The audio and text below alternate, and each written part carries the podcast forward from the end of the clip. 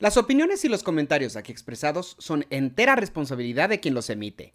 Estás escuchando Cagajo Show.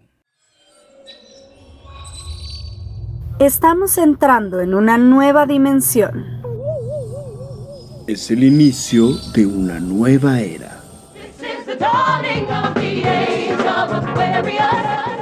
¡Ah, no manches! No me están cotorreando, si solo son los de cagajo. ¡Cállese, carajo!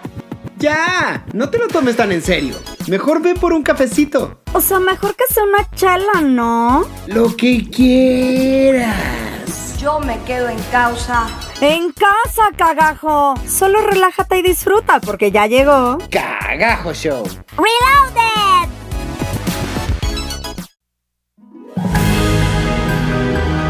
Doria, ¿qué haces?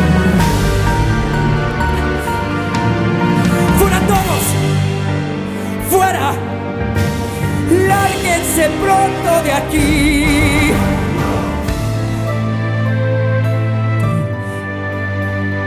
Has caído muy bajo. Te has hundido, Dorian, porque has vivido así. ¿Qué ha pasado, Dorian? En vida vas a morir. Has cambiado, Dorian. ¿Quién a tu alma hechizó? ¿Dónde quedó tu sonrisa infantil? Tus ilusiones de ayer. ¿Dónde quedaron mis sueños de abril? Tú deberías saber. Soy un monstruo, Basil. Nadie me puede salvar. Soy escoria, Basil. Gracias a tu gran bondad, mis pecados pesan y no les quieres mirar.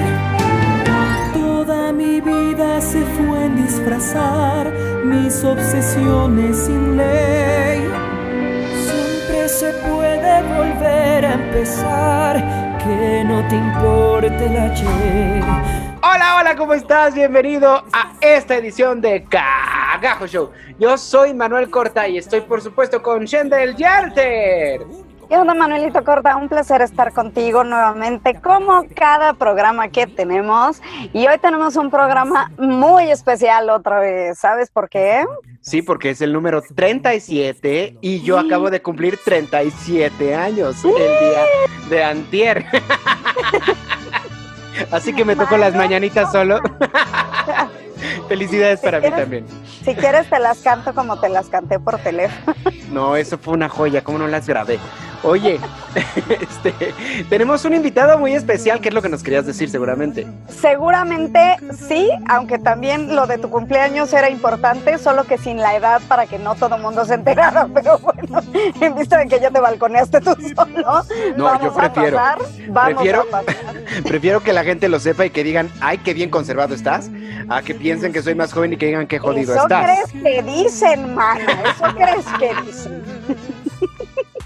Oye, pero ya vamos a invitar a nuestra diversión, a nuestro invitado el día de hoy, porque eh, nada más lo estamos haciendo que se ría en mute y así no se vale. Así es de que aquí está con nosotros nuestro gran amigo Mau Roldán. ¡Eh! Hola, ¿cómo están? Manu, fue tu cumpleaños, felicidades y ya 37 años. Ya 37. Tienes razón, no, no, no se te nota, no se te nota. No, y no, yo, yo digo que no, no hay que ocultar la edad, pues la edad es parte de la experiencia que tenemos, es parte de lo que hemos vivido, es como nuestra mochilota. Y ya no tenemos 15 años, ya no, tampoco llegamos sin experiencia. Exacto, exacto, exacto. Ah, pero qué padre, ya cuando nos veamos a ver si pronto hacemos una cenita o lo que sea para festejar como se debe todos nuestros cumpleaños juntos. Exacto. Todos los de este Este año. va a ser festejo masivo. Vamos a hacer algo así como un rave. Sí, hay que hacer una piñata de sí. coronavirus para darle en la torre. Esto, apoyo Justo- la moción. Justo lo que yo le decía a Shende, le dije, oye, desde que empezamos esta segunda temporada del programa, todos han sido en cuarentena. O sea, este año prácticamente ya se nos fue. Así, ¡pup! Ya es Sí. Halloween, Navidad, vámonos a Claro. a Reyes. Ya a partir de septiembre ya el año ya fue, gracias. Se te quiso, bye. Como muñequito de nacimiento, como dicen por ahí, ahora sí. Exactamente. Qué barbaridad. Oigan, bueno, ¿qué creen? Tenemos muchas noticias. Aparte de que queremos hablar de la carrera de Mao, de cómo ha empezado en este medio, cómo ha sido convivir con papás famosos toda su vida. Queremos también platicarles que hoy se estrena Mulan en Disney Plus y va a tener un costo adicional. O sea, si ya pagan la suscripción de Disney Plus, aparte van a cobrarles. En pesos serán como 600 pesos. Son A como mí- 30 y algo dólares, ¿no? A mí se me hizo como demasiado, ya que estás pagando la suscripción, aparte pagar 600 pesos por ver la película. Aunque haya cuatro integrantes en la familia, que es lo que aproximadamente en promedio las familias tienen. ¿Ustedes qué les parece esto? Yo no tengo idea porque no tengo Disney Plus. Yo, aunque lo, aunque lo, lo, lo tuviera descargado, sí preferiría esperarme un poco, porque sí me parece un poco alto el, el, el, el costo, ¿no? Sí, Es yo creo que por estar en casa no, no, no pagaría algo así. O No, sea, porque ya, parte de como al dices, ya estás pagando la, la suscripción y eso es parte de pagar la suscripción, ¿no? O sea, estás pagando por ese servicio. Además, cuando vas al cine, pagas la experiencia de ir al cine. La Claro. pantalla gigante, el sonido que te envuelve, que se apaga la luz, que no tienes distractores, ¿no? Y en tu casa, pues quieras que no pasa el perro, pasa tu mamá, pasa tu abuelita y entonces pues ya no es lo mismo, ¿no? No se siente igual que en el cine. Y está mucho más caro que si cuatro personas fueran al cine. Sí, totalmente. Aunque después yo creo que cuando pase todo esto, también la van a poner en el cine, entonces va a ser como un plus, porque la gente, digamos, que no tenga la plataforma, va a poder ir. Yo creo que van, yo creo que están creando una estrategia tamaño monstruo que no tenemos idea. Es un plus sí, porque tamaño Disney Plus. seguro, seguro. Exactamente, pero muero por verla, muero por verla porque Mulan, eh, yo crecí con esa película y me parece que es sensacional, de las mejores que existen en ¿Y Disney. qué crees? ¿Crees que sí sea musical o que no sea musical? ¿O que sí va a estar los personajes o no van a estar los personajes? ¿Tú qué crees? Mira, yo sé que no va a ser musical, que muchos personajes icónicos no van a estar, pero al mismo tiempo dicen que es el mejor live action que han hecho hasta ahorita de, de todo Disney. O sea, tiene muy buenas críticas, entonces sí quiero verla, sí tengo muchas ganas. Pues no sé, yo estoy, yo sigo molesta. yo ya sabes que siempre soy la parte negativa y sigo molesta porque para mí Mulan también fue así, cuando Mulan salió era mi princesa, ¿sabes? O sea, era esa princesa que ya no era la niña boba, que era guerrera, que luchaba por lo que quería, que defendía a su familia, que, o sea, eh, pero también los personajes icónicos, digo, Mushu es mi personaje favorito de Disney, y Sí, entonces... claro, claro. Sí, sí tengo por ahí unos este, conflictos, porque además de escenas que he podido ver o que hemos podido, te- te- tenemos la oportunidad de ir viendo con los trailers, eh, no sé, no sé, no sé, o sea, siento que desvirtuaron, a lo mejor se apegaron más a la, a la historia original de Mulan, ¿no? A lo que realmente es Mulan para China, pero sí siento que esa magia que tenía cuando éramos niños y cuando la vimos por primera vez y cuando para muchas de nosotras fue por fin no hay una princesa que sea la niña, ay, Ajá. eh, eh, creo que ahí, ah, no sé, no sé, o sea, todavía estoy, tengo sentimientos encontrados con esta nueva Mulan. Claro, es que el momento de ver la película será como tener es- esta idea de que, que sabemos qué es lo que no va a pasar como para Ajá. poder disfrutarla, ¿no? Porque ahí les va, estoy muy contento porque yo sé que a lo largo de los años van a hacer todos los live action que se puedan. Ya empezaron la pre-producción de Hércules y sí sé que todas las canciones van y más. O sea que sí están como, todas van a estar. Entonces voy a morir, voy a morir. Sí, no, bueno, yo creo que ahí sí vamos a morir todos.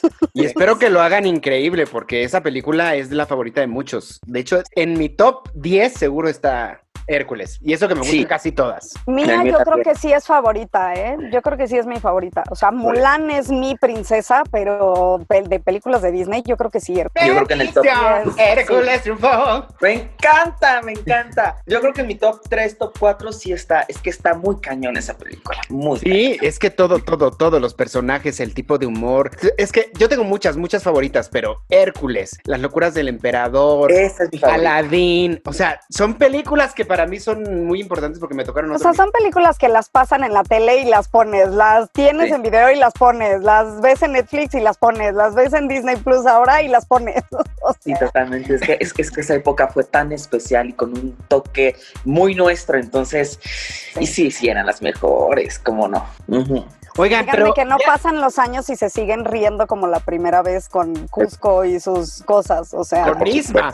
Isma creo que es la mejor villana que ha existido en la historia. estaba soñando con Ricky. Estoy totalmente de acuerdo, totalmente de acuerdo. Me encanta. Isma. Oigan, pero ya, ya nos metimos a la plática cañón y no hemos presentado a Mauricio. La gente que no lo conozca, les vamos a platicar que Mauricio es productor y es actor y es además hijo de Lupita Sandoval y de Fred Roldán, que ya tuvimos aquí en uno de los programas. Entonces, cuéntanos, Mauricio, cuéntanos así como rápido, ¿quién eres?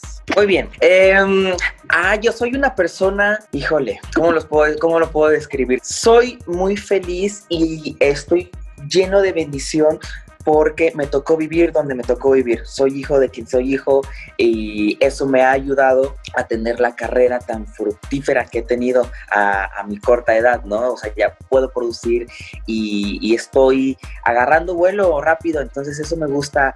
Pues nada, o sea, el teatro para mí siempre ha sido lo más importante y, y lo más bello que ha existido, no sé, es- es- está como tatuado en, en- en- en mi sangre, en mis venas, literal. Prácticamente creciste en un teatro, o sea, ¿qué edad tenías tú cuando tu casa la convirtieron en un teatro? Yo tenía tres años, más o menos. Sí, porque el teatro se inauguró en el 97, yo nací en el 94, entonces más o menos como cuando tenía tres años. Yo no me acuerdo, o solamente por fotografías que lo puedo ver, pero no me acuerdo de la estructura original. Solo por fotos, o sea, yo ya me acuerdo cuando ya estaba el teatro puesto. O sea, de hecho, el teatro se inauguró con Dorian Gray.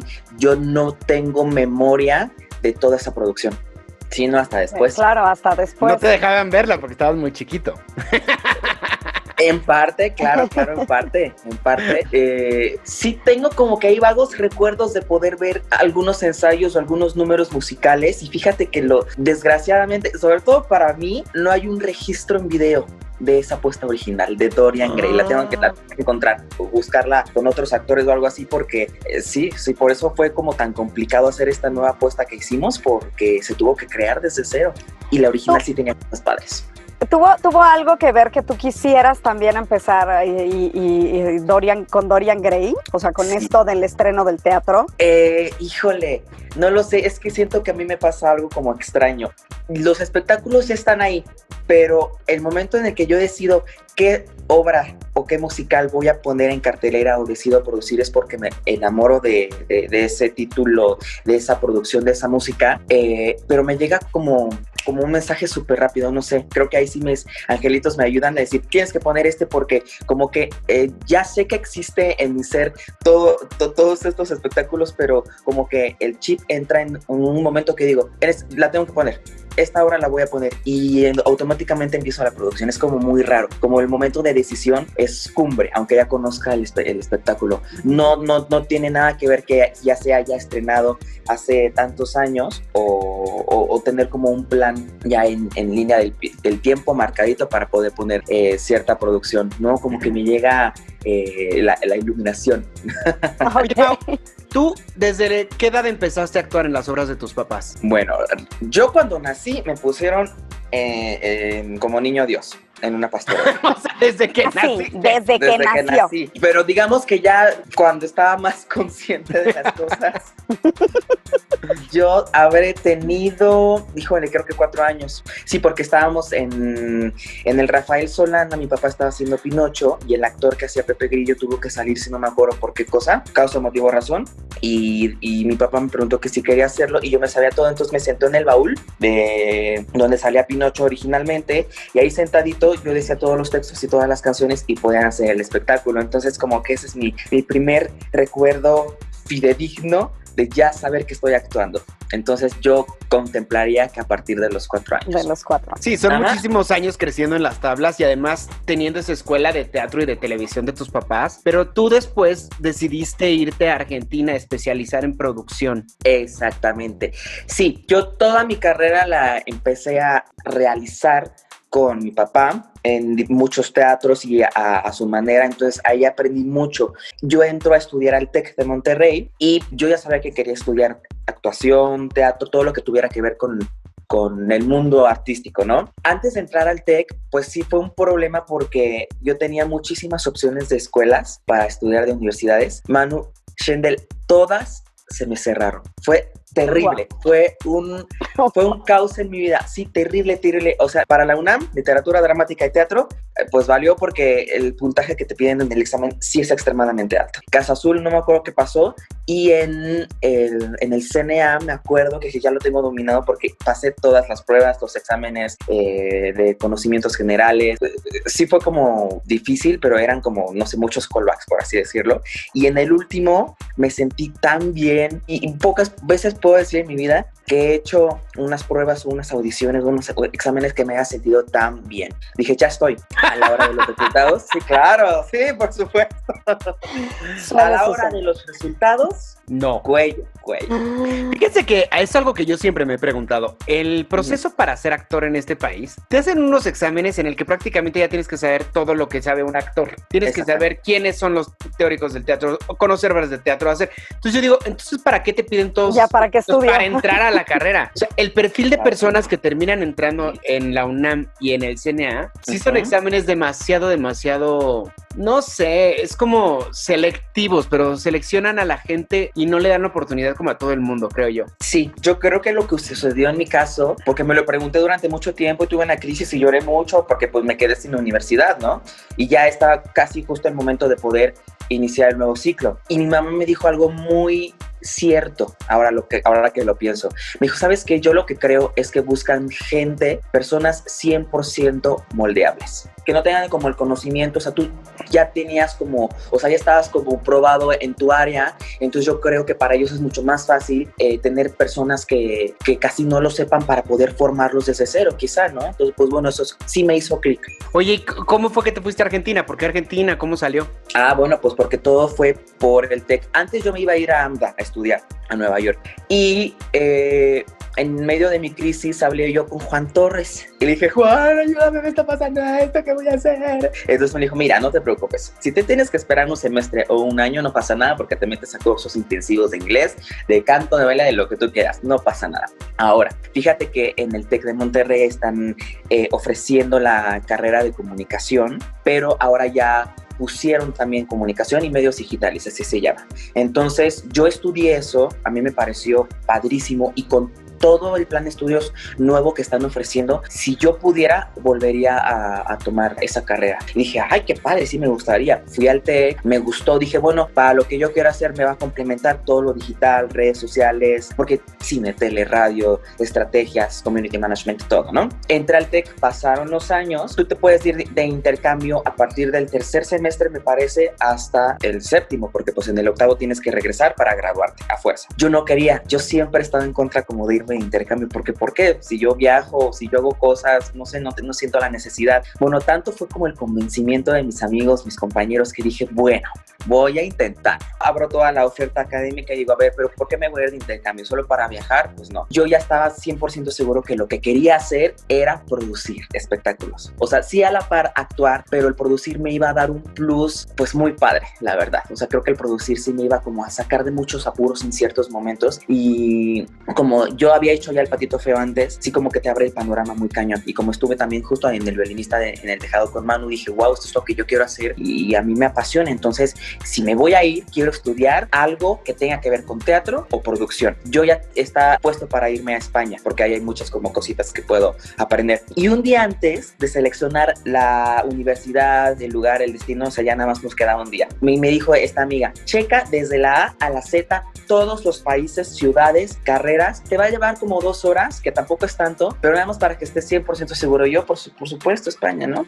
Entonces, sí, claro. Abro mi computadora y dice, ah, Argentina. Bueno, Buenos Aires centro. La primera opción, eventualmente con eso me quedé, porque en Buenos Aires estaba la única universidad que ofrecía la carrera de productor de espectáculo. O sea, no, no solo, o sea, sí ofrece actuación, dirección y demás, pero productor de espectáculos, perdón. Y dije, wow, empecé a ver el plan de estudios y dije, no, yo de aquí soy, en Argentina hay muchísimo teatro teatro, me voy para allá. Entonces apliqué y me fui. Me fui a, allá a, Buenos Aires y lo padre es que todas mis materias optativas las dejé libres para poder seleccionar las materias que yo quisiera. Eh, hay como ciertos como grados de, de producción que ofrecen allá, institucional, escolar, el profesional, comercial. Yo quería el comercial, pero era el, el nivel 4, tenías que pasar primero los tres niveles y dije, no, bueno, pues ya el primer nivel, algo tendré que aprender. Llego a, a, Buenos Aires, entonces voy con la, con la monita con la que hago el horario porque lo tenías que hacer allá. Y entonces yo con las otras materias que había elegido, que era creo que iluminación, vestuario, no me acuerdo, dije, bueno, pues a ver ya la última que sea eh, producción de espectáculos. Y me dijo, ¿sabes qué? Lo que pasa es que sí se te empalman. Eso es, producción de espectáculos se te empalma. La única que no llega a chocar con las otras materias es producción de espectáculos comerciales, pero pues la quieres. y yo, sí. Y tú así de, ¡ay, bueno! quiero! ¡Es mía! Y dije, gracias Dios. Sí, se te acomodó, se te acomodó todo. Se me acomodó perfecto. Entré y esa materia lo ha sido todo para mí, porque la, la maestra que me tocó se llama Carla Carrieri y ella es en todo el distrito teatral de, de Buenos Aires. Ella es, ¿cómo te diré? Como un Go o como un Morris de México. Entonces puede entrar a todos los teatros, tiene todas las herramientas y las estrategias porque no nos enseñaba solamente lo teórico, sino que íbamos directo a lo práctico, a, casos que estaban ya sucediendo en, Buenos Aires. Cuando yo fui estaba Elena Roger haciendo una obra musical que se llama Love Music, que se puso en Broadway y demás, que no le fue nada bien, entonces ella era la productora de ese espectáculo y nos guiamos en ese caso. Fue padrísimo, conocimos a Elena, o sea que vimos todo lo que, lo que realmente se tenía que hacer, desde lo que tienes que invertir, bueno, pues es que, ¿qué les digo? porque es demasiado. Pero bueno, para no hacer el cuento tan, tan largo, fui muy feliz, fui muy, muy feliz. Aprendí todo lo que, lo que yo sabía empíricamente, lo plasmé en papel. Entonces me di cuenta que no estaba tan equivocado y, y pues aprecio muchísimo y sigo teniendo muchos amigos de ella. Sí, sí, sí, fue genial. Oye, ¿y recomiendas a la gente que está apenas estudiando que busquen el estudiar en otro país después de haberlo vivido? Sí, por supuesto. Yo, aunque ya había viajado antes, pero es otra cosa bien diferente porque te vas solo, vas a estudiar, bueno, y a divertirte también, por ejemplo, por ejemplo. Pero eh, sí, sí, sí, sí, yo recomendaría mucho que, que sí salieran al extranjero a estudiar, sobre todo si es una lengua diferente a la tuya. Creo que también eso genera un plus, pero sí, definitivamente yo eh, lo, lo, más valioso que conservo de toda mi universidad fue ese momento en el que yo me fui de intercambio. No lo cambiaría por nada. Oye, y bueno, en Argentina me parece que la preparación es muy, muy buena para los actores en teatro musical, sobre todo. Tú que, que pudiste vivir desde el lado de la producción y que pudiste vivir desde el lado de la actuación, ¿qué diferencias ves de Argentina a México? Ok, yo lo que veo y lo que me he dado cuenta es que en Argentina hay más escuelas que tienen diferentes especialidades, como que no es un todo como aquí, no sé si me explico. Allá hay escuela solo para productores de espectáculos. Aquí, híjole, si es bien difícil encontrar, si quieres producir, pues a, dónde te vas, con ¿A quién dónde te vas. Voy? Es muy difícil, o sea, sí sé que hay cursos, diplomados que están siendo muy, muy, muy nuevos, que hace dos años no existían, pero allá sí hay solo academia para baile, solo academia para, para eh, ballet y muchísimas, y aparte todas de renombre. Y en las universidades de, en, en, Buenos Aires, casi todas tienen sí la división de artes y teatro, y así te quieres ir a dirección, a vestuario, escenografía, a producción de espectáculos. Entonces, son muy buenas escuelas y las opciones son tan diversas que lo que aplican allá es estudiar en muchas escuelas al mismo tiempo, porque justamente los horarios son tan flexibles que tienes la oportunidad de, de estar en varios lugares y así tener una formación más completa. Eh, oye, Mau, y con todo esto que eh, encontraste allá y que viste de allá, ¿te irías a producir algún día para allá? Sí, me encantaría. Lo he pensado mucho. Aquí en México la verdad es que sí tengo todo. Además, considerando ya el paquete completo, sí creo que México tiene muchas cosas positivas que Argentina, por ejemplo, no tiene. No sé, hay, hay, más diversidad, hay más personas, creo que hay más teatros y bueno, además de que yo me siento muy a gusto en esta ciudad y en casa, pero si yo tuviera la oportunidad de irme a producir o a actuar a España o Argentina, sí, me encantaría. Me gustaría ir a lo seguro, por supuesto, pero sería una decisión que no tardaría mucho en tomar. Sí, sí me gustaría porque además el conocer gente es algo que he notado eh, últimamente, conocer nuevas personas, híjole, qué importante es, ¿no? Porque además puedes eh, conseguir nuevos contactos y pues tu red de amigos y de personas que ejercen esta carrera profesionalmente crece, entonces te ayuda a como quieras eh, verlo, pero sí te ayuda. Oye, Mau, y entonces, bueno, ya regresaste a producir aquí a México, empezaste además en grande porque empezaste con Dorian Gray, que es lo más grande que has hecho, ¿no? Y de adulto es un teatro que ha sido para adultos, porque también te has dedicado mucho al teatro infantil. Mucho al teatro infantil. De cómo hacías las cosas antes a cómo lo haces después de estudiar la especialización en producción, ¿qué crees que aprendiste o qué crees que fue lo más importante que te llevaste de allá? Híjole, mucho. Aprendí a hacer mi carpeta, mi libro de producción. Eso sí es muy importante. Eh, por ejemplo, con el efiteatro te piden obviamente varios archivos y como que varios datos para poder realizar una producción. Acá te lo enseñé más o menos de esa manera, pero con ciertas diferencias. Entonces, tú al tener plasmado en escrito en la computadora qué es lo que quieres hacer con todos los diseños, incluso una estrategia de mercado, cuántas funciones, cuánto tienes que invertir, en cuántas funciones recuperas, todo eso sí tenerlo plasmado porque entonces eh, no es algo que tienes en tu cabeza, sino que ya existe y te puedes basar 100% en tu Biblia de, trabajo y, y si resulta, cuando no la hago, resulta diferente que cuando sí la hago.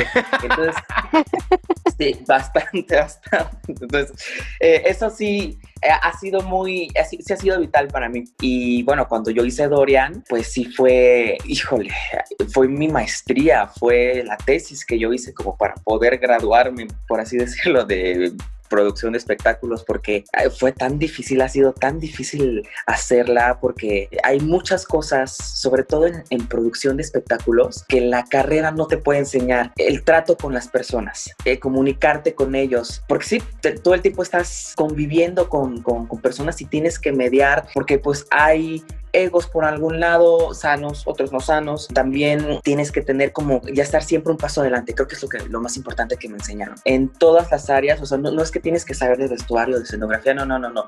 Tienes, o sea, tienes personas para cada ramo. Eso es muy importante saberlo, ¿no? Tú puedes hacer una o algunas cosas, pero sí que tengas si vas a hacerle una coreografía, una coreógrafa. Si vas a poner iluminación, pues por supuesto, alguien que te ilumine para que tú estés protegido y vas vigilando y checando que todo corra de la manera que debe ser. Como director de orquesta. Exactamente. Ahí aprendiendo a lidiar y eso es algo que sí se tiene que aprender sobre la marcha, que no ha sido fácil, pero sí te vuelves un pro en, ese sentido. ¿En qué año estrenaste Dorian Gray? Dorian Gray se estrenó en el 2017. En el 2017 y lo cerraste hasta que empezó esta pandemia. O sea, prácticamente ha seguido desde el 2017. Sí, digamos que la temporada me ha durado eh, casi tres años. Lo que pasa es que yo eh, la pausé, sí, en diciembre del año pasado. La pausé, pero pretendía regresar. O sea, yo estaba a nada de regresar, pero ya para hacer una temporada de despedida, quería yo regresar entre febrero, marzo, abril, hacer dos, tres meses, ya cerrarla y a lo que sigue. Y pues ya no se pudo. No se pudo porque llegó la pandemia y... y llevamos meses aquí encerrados, básicamente. Básicamente. Básicamente. oye, Maui, ¿piensas, ¿y piensas volverla a montar ya que regresemos a la, a la nueva normalidad? O sea, ¿si está en tus planes hacer esta temporada de cierre que tenías antes de que empezara todo esto? Ay, a mí me encantaría. Para mí sería lo máximo. Mis planes han cambiado muchos. Obviamente esta nueva normalidad y la situación de la pandemia me ha hecho reflexionar sobre varias cosas y hacer reajuste y que nada va a ser negativo, sino que las cosas van a cambiar un poquito y voy a tener que esperar un poco. Lo que hice con Dorian Gray fue desmontar el espectáculo, porque empezamos en el foro y recuerden que al año o al año y medio me cambié de teatro, me fue al Gilberto Cantón. Todo estaba ahí y dije, ¿sabes qué? Ya van varios meses, están haciendo limpieza, entonces yo creo que lo más sano, aunque pague una mudanza de ida y de vuelta, no sé lo que vaya a pasar, desmonté toda la producción y me la llevé a mi foro para que esté ahí guardada, todo está junto, o sea, hay sí indicaciones de que nada se mueva por cualquier cosa, pero eh, sí la desmonté porque me, me, deja un poco más tranquilo que esté todo, todo el material eh, en mi foro, porque pues está en mi casa y a cualquier cosa, lo tengo todo a la mano, porque si regreso, no sé si regresaría al mismo teatro. Sí me encantaría, yo creo que si regreso con Dorian Gray, eh, regresaría por una temporada de despedida tres meses cuando mucho, porque quiero hacer nuevas cosas. Quiero que, eh, sacamos un disco, pero estuve eh, masterizando otro tipo de material que le hacía mucho bien a lo que ya teníamos como el disco. Entonces grabamos nuevas voces y estaba quedando tan padre. Ese disco no pudo salir, ese disco nuevo con el que yo me eh, iba a sentir 100% seguro y, y, muy feliz y realizado. No se develó la placa, la, la que se debía de velar, o sea, todos esos planes estaban eh, ahí en, el aire, entonces yo quiero regresar a hacer esta temporada de, despedida y eh, no sé cuándo pueda suceder. Yo creo que a principios de 2022. Yo ¿Hasta el 22? ¿No el 21? Es que, mano, la lana. es que primero hay que recuperarse. sí, sí. Es que yo, yo la podría regresar así como está, pero, pero quiero que regrese con, con una calidad todavía superior a, a, lo que ya teníamos. Y, y, pues no sé, ojalá pueda ser mucho antes, ¿no? Pero justo por eso ahorita estamos haciendo espectáculos vía streaming y vendiendo nuestras pulseras de arcángeles, los pies y demás como para poder eh, no desfalcarnos y yo tener la probabilidad eh, económica de poder regresarla, porque sí me encantaría. Sí, sí, sí, sí, sí está en mis planes, ojalá se pueda. Y lo peor que puede pasar es que regrese en 2022, pero entonces por eso me voy a apurar para que pueda hacerlo lo, lo, lo, lo antes posible. Lo antes posible. sí, sí, sí, sí, sí, sí, sí. A ver, de toda esta temporada de Dorian Gray, que yo creo que, como tú dices, fue tu maestría, tu tesis, ¿no? ¿Qué fue lo que aprendiste de qué si vuelves a hacer, qué no vuelves a hacer, qué cosas? Ay, Dios mío. bueno, ¿por qué? Esta pregunta está muy complicada, hijo. No, no, no. Es que eh, lo positivo está padre no voy a hablar de eso. He aprendido muchas cosas, o sea, con Dorian aprendí lo que no se debe hacer. Híjole, es, es, es un tema un poco complicado, pero como productor sí tienes que, que tener tú la última decisión. Yo entiendo que dirección, eh, todo lo que es la dirección vocal, la coreografía, tiene la forma de hacer sus cosas y tiene ya una, una visión, o sea, está, tienen visualizado qué es lo que quieren plasmar en el escenario, actores, equipo creativo o algunas ideas, pero si al productor no le parece, no se hace. Y creo que ese ha sido uno de mis errores, ¿no? O sea, obviamente siempre hay que estar abierto y tener apertura para cualquier tipo de ideas, porque eso es lo que te ayuda y te nutre para poder crecer. Aprendí que tienes que juntarte con personas que sepan más que tú para poder aprender y tú al mismo tiempo enseñarles a ellos qué es lo que has aprendido durante este camino, hablando de la producción de espectáculos. Y sí lo voy a decir porque no eh, me equivoqué. Me pasó sobre todo con la dirección vocal. Yo confié mucho en eh, las opiniones que dirección vocal tenía para poder seleccionar al elenco y yo me fui en esa línea. Entonces, eh, entre mi mamá, el que era el director vocal, y yo, seleccionamos el conjunto de elenco que, que creímos adecuado para el espectáculo, había, había personas que, que eligió él y otras personas poquitas que elegimos nosotros. Yo creo que ese fue el primer error, el primer error. Aunque todos han sido eh, elementos muy buenos, creo que, que lo que uno siente en el corazón es lo que se debe hacer. Yo nunca he fallado a la hora de, tomar una decisión que, que me lata desde adentro, desde mi corazoncito, desde mi alma. Si yo sé que esta persona va a funcionar para el espectáculo, es porque va a funcionar. Jamás me he equivocado en eso. Entonces, creo que es importante que nadie tome las decisiones por ti. Eso es lo que he aprendido. Y lo, lo he aprendido muy bien. Obviamente, es que, es, que, es que es un espectro muy amplio de grises. No, y es complicadísimo. O sea, porque tú tienes la responsabilidad al final de todo. Y como tú dices, estás trabajando con seres humanos. Entonces, no es como que sea un número, que sea, sino son personas, todos son personas. Entonces, todo complica mucho. Y, y, y en la producción tienes que estar buscando no herir las sensibilidades de todo mundo, ¿no? O sea, de qué manera le hablas a cada persona para que no vayas a y no pase y si tienes que prescindir de esa persona tampoco se sienta que es personal. No, y también, en México no puedes estarte cuidando. cosas personales, O sea, claro. No puedes estarte cuidando de no herir las susce- susceptibilidades de todo el mundo porque al fin de cuentas vas a No sé. terminar hiriéndolas. Eri- Claro, no, no seas productor entonces. ¿no? Claro. Sí. Porque además aquí en México, una cosa que, que yo he descubierto, no sé, de mi, mi pregunta aquí con Mau sería, si a ti te ha pasado lo mismo que a mí, yo he descubierto que México sobre todo somos un país donde como dices el productor tiene la última palabra. Creo que hay otros países donde el director es quien dice, o sea, el director es la máxima cabeza ahí, el productor solo pone dinero y se acabó. Pero Sí, creo que en totalmente. México sí somos esta, este tipo de, de producciones en donde, como dice Mau, si tú estás produciendo algo es porque es algo que tú quieres ver plasmado. Entonces, para poderlo ver plasmado como tú lo quieres, las decisiones tienen que caer al final en ti, ¿no? O sea, y sí es una responsabilidad súper grande. No, y al Sí, final algo que también eh, tenemos que tomar en cuenta es que el productor es el que está arriesgando su dinero. Sí. Entonces, tú puedes eh, decir, es que yo lo haría así, y es que yo lo haría más bonito, y es que yo escogería tal, y yo, yo, yo.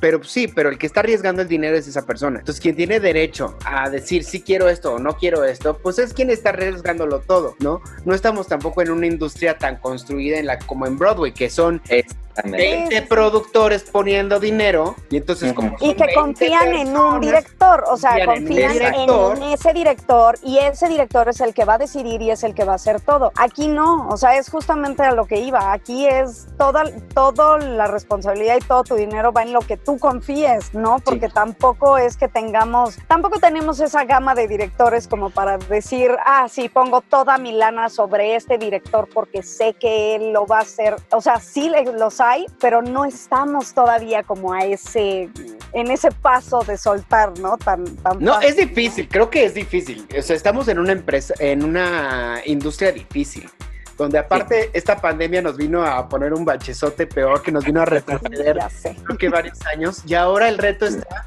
en cómo hacer que la gente regrese a los teatros. Eh, ayer, ayer, que fue 3 de septiembre, se estrenó en el Teatro Milán Elena, que es una obra que está hecha para distancia social. No sé si han escuchado de ella. Sí, yo sí. Es un recorrido por el teatro en el que te van contando una ficción, pero está hecha a tal punto que nunca está cerca de nadie. Se divide como por grupos el público y desde el principio hasta el final no te sientas en la butaca que alguien se sentó, no te paras en el lugar donde alguien se... O sea, ahora, de eso a que la gente diga, ah, órale, es seguro, voy, hay que ver cuál fue la realidad, hay que ver cuál fue la realidad de cuánta gente compró el boleto. Entonces, no sé cómo les haya ido ayer, pero ¿cómo ven esa situación de regresar a la gente? Pues mira, eh, yo por mi lado lo he estado estudiando todo el tiempo porque como estamos a una, ante una situación totalmente nueva y desconocida, entonces considero que en lo posible hay que empezar a reactivar a como de lugar, por supuesto sí la economía, pero sobre todo los teatros, porque cualquier cosa puede pasar. Entonces a partir de ahí se van tomando decisiones. Yo en lo personal sí me voy a esperar hasta que sea semáforo verde. De todas formas ya sé que el pico de contagios va a ser muy alto y que la gente se va a seguir contagiando, pero hay que regresar y empezar a generar. Sí, claro, que porque ya todos sabemos que eso es lo que va a terminar Sí, pasando o sea. al final. eso es lo que va a pasar. Entonces, pues bueno, si eso ya, ya sabemos qué va a pasar en este país.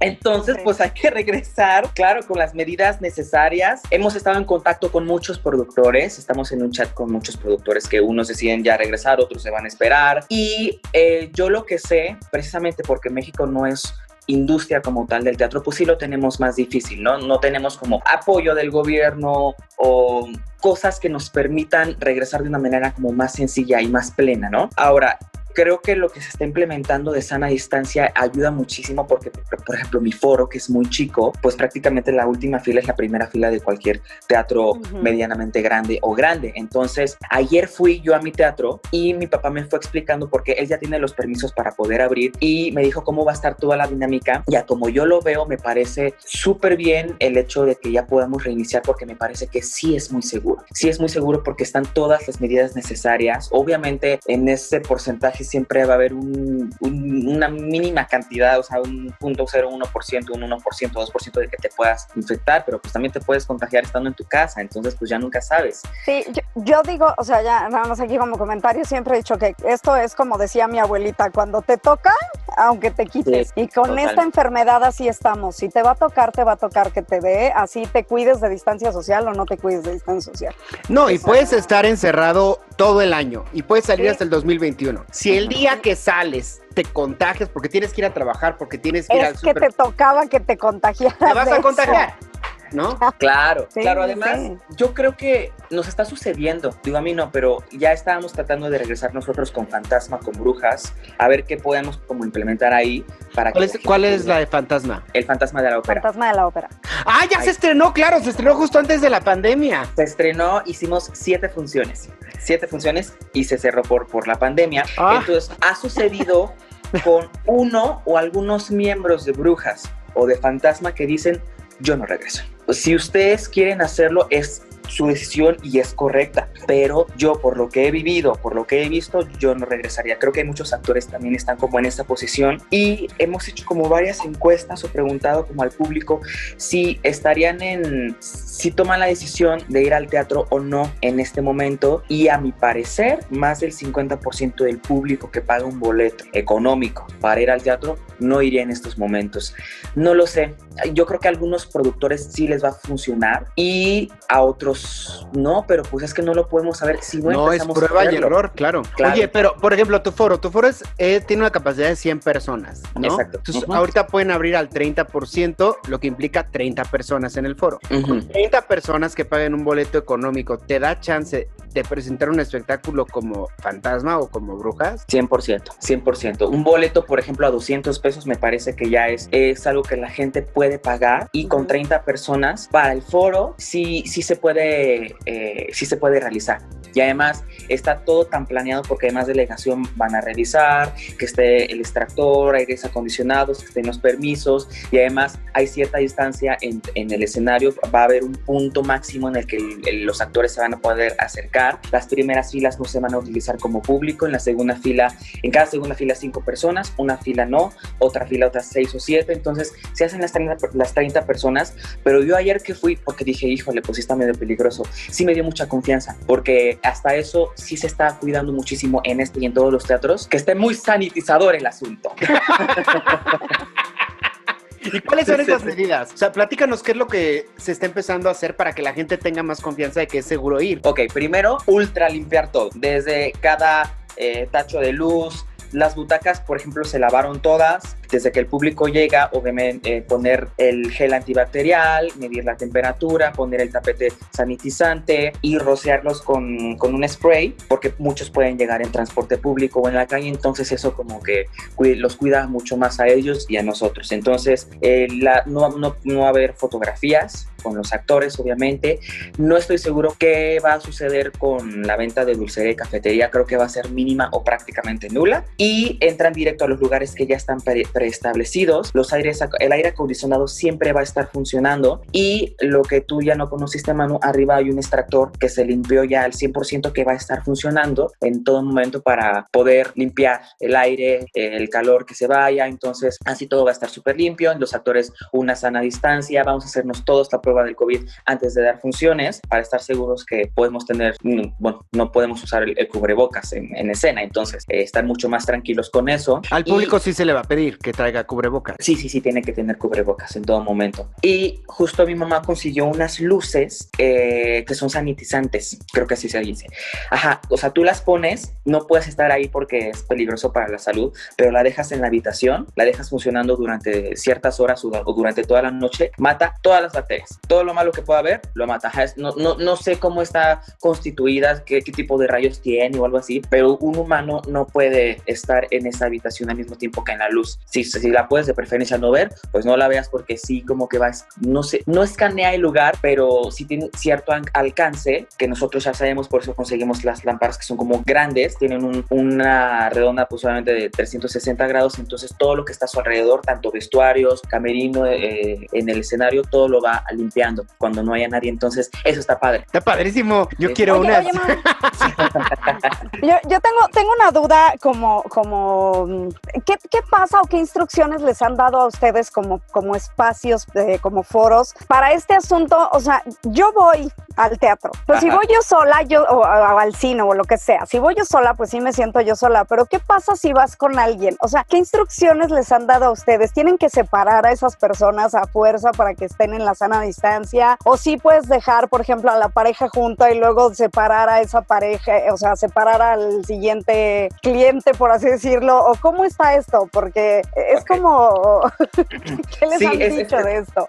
Claro, es que mira, sí, hemos tenido que mediar muchas cosas con el gobierno porque hay muchas cosas irreales. Por, por ejemplo, nosotros fuimos a, a- Sí, totalmente. O sea, fuimos a Los Cabos eh, a ver a, a nuestra familia en esta pandemia, todo obviamente con los cuidados necesarios, pero el avión estaba atascado y eran como 400 personas en el avión. Entonces, si, si tomando todas las medidas y las precauciones, el avión va lleno, o sea, es irreal que el teatro entonces esté al 30%, ¿no? Sí, Y claro. porque al principio sí querían separar a todos, pero sí, obviamente se tomó la decisión de decir, eso no va a poder suceder. La gente, si, so- si es una familia de cinco personas, a los cinco los vamos a sentar juntos. Si viene luego otra pareja de dos, a los dos los sentamos juntos, pero que estén separados de la familia que está con cinco o cuatro integrantes. Entonces, sí, sí, los que vienen juntos, viven juntos, sí tienen que estar Juntos. Pues sí, no, porque entonces ya la experiencia pues ya tampoco está tan padre, ¿no? No, y como decía, la verdad, o sea, como decía Pepe Valdés, que tiene mucha razón, decía, nosotros podemos poner en el Telmex, en el Centro Cultural Telmex, túneles sanitizantes, gel de mano, temperatura, cubrebocas, todo. Dice, pero si tú citas 1500 personas a las 8 de la noche, por muy separados que estén adentro del teatro, a la hora de entrar y salir del estacionamiento y en el lobby del teatro, va a haber apelotonamiento. O sea, Totalmente. y dice, y es el mismo apelotonamiento que hay si tú vas al súper y si vas a la plaza, al si vas metro, al que metro, al camión. O sea, la realidad es que la vida tarde o temprano nos va a exigir tener contactos. Amontonamiento Sí.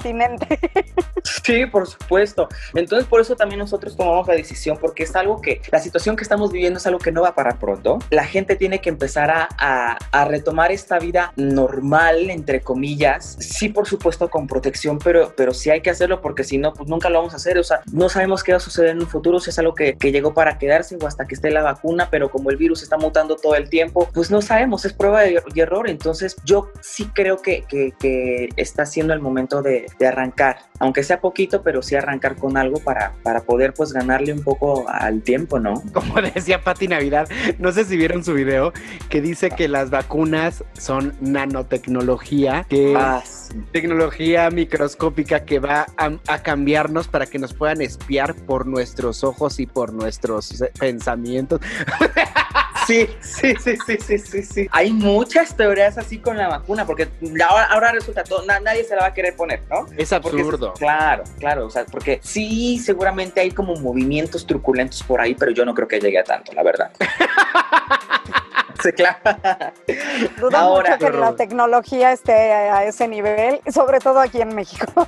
Sí, claro, sobre todo aquí, por supuesto, claro, claro, ¿no? Entonces, pues bueno, así está la situación y además yo ju- justo durante este confinamiento, ya saben que nosotros creemos mucho en Los Ángeles y en, en cosas que, que son temas como elevados, ¿no? De profundo aprendizaje y tratamos de buscar una verdad absoluta que en esta vida no se puede encontrar, pero tratamos como de llegar a ella. Bueno, yo he visto un canal de YouTube de una chica, creo que se llama Jocelyn Arellano, les confirmo después el nombre, pero ella como tal no es medium, pero trabaja con una mujer que está súper experimentada, que sí es medium, ¿no? Entonces ella tiene fácil 30 años de trabajo con ella y justamente están haciendo muchos live que suben a YouTube o muchos eh, videos cortos donde explican temas que son de suma importancia para esta pandemia. Por ejemplo, todo lo que voy a decir como a continuación es su verdad, yo la estoy haciendo mi verdad, entonces ustedes como las personas que nos están escuchando lo pueden tomar lo pueden dejar, por supuesto, porque cada,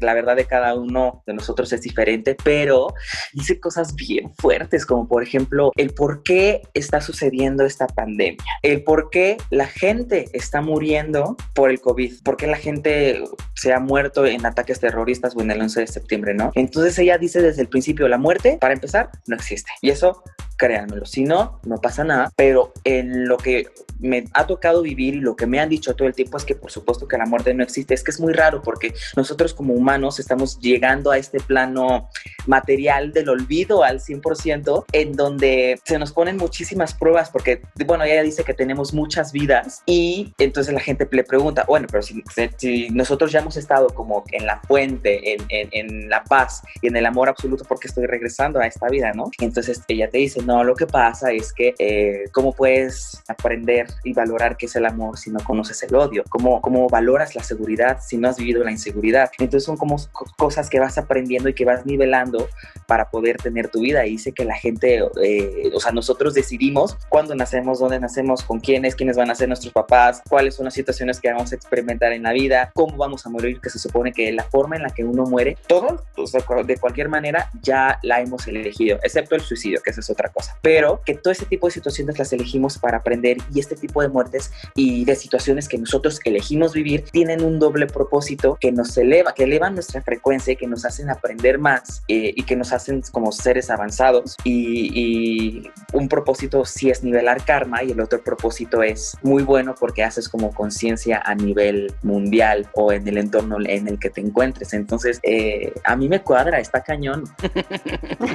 Vamos a, a, ir a un corte porque me gustaría que escucháramos algo de, de Dorian, si nos lo permite. Vamos a escuchar algo de musiquita. Claro. Corte y regresamos al siguiente bloque, ¿les parece? Muy bien. Muy bien, pues estás en Cagajo, Cagajo Show. Show. Regresamos. Haremos una pausa de mi tamaño. Estás en Cagajo Show.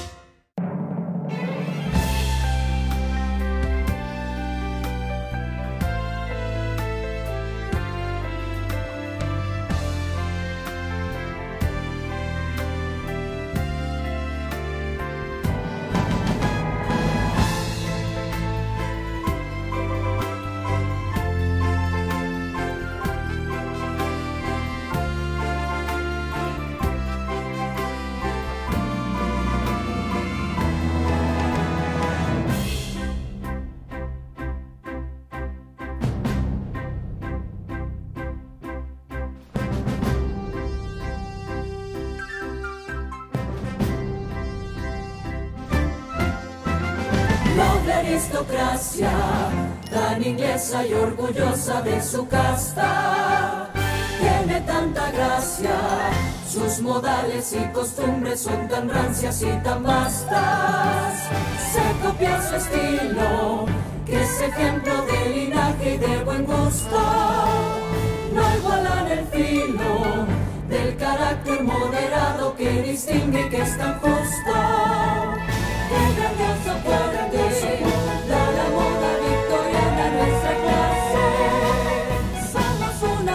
sola tan selecta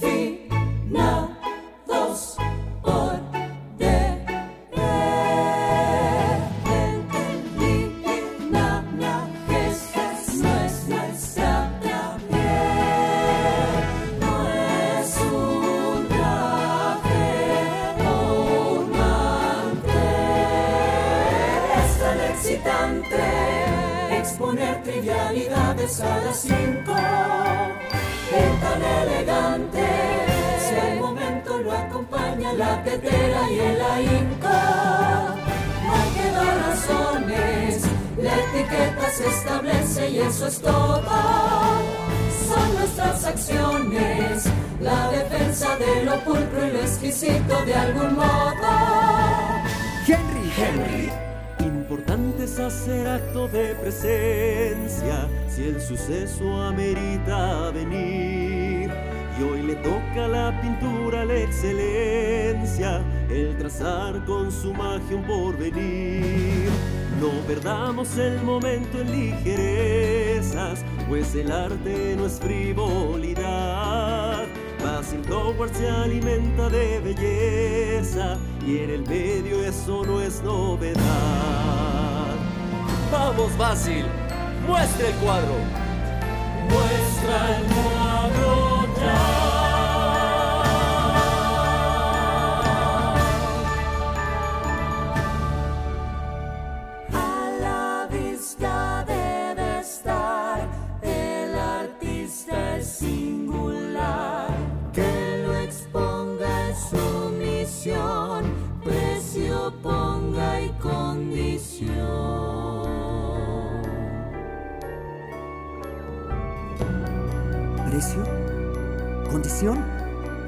se atreven? Esto no tiene precio. ¿Cuánto valen hoy los sueños? Y las nubes tienen dueño, tienen precio la locura y la pasión. Quien me pague con la noche tendrá el cuadro sin reproche. No hay dinero que lo valga, es un error. Es extravagante, perdonamos su insolencia, es un artista.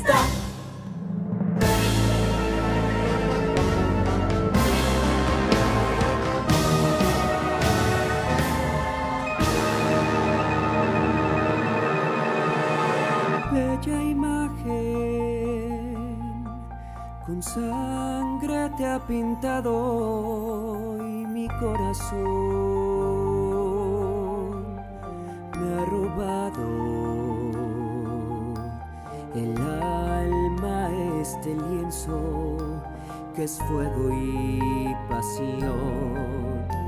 Mi presente y mi pasado, lo que empieza y lo acabado, hoy se mezclan en el cuadro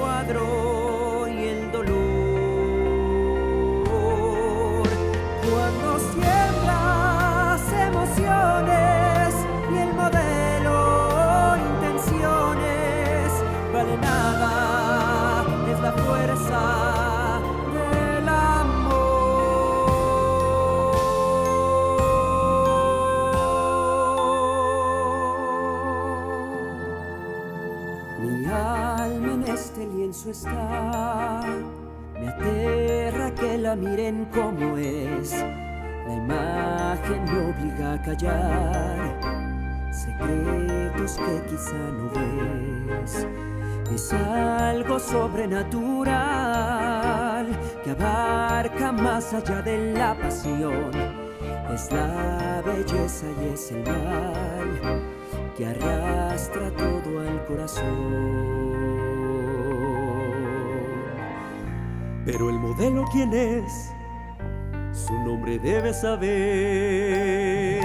El nombre pronto lo sabrás, mas no deseo presentártelo. De sobra sé cómo obrarás.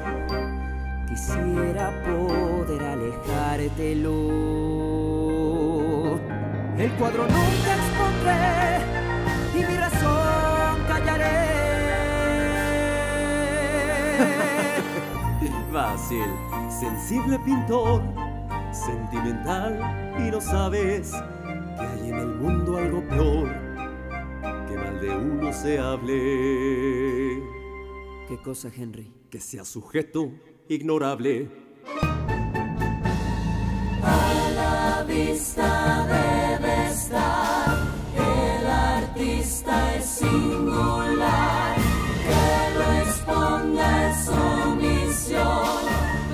Precio ponga y condición.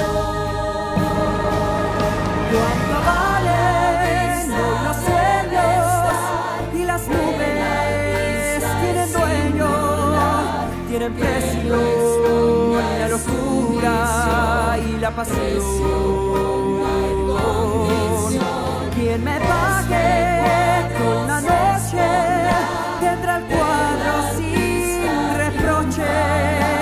No hay dinero que lo valga, es un error.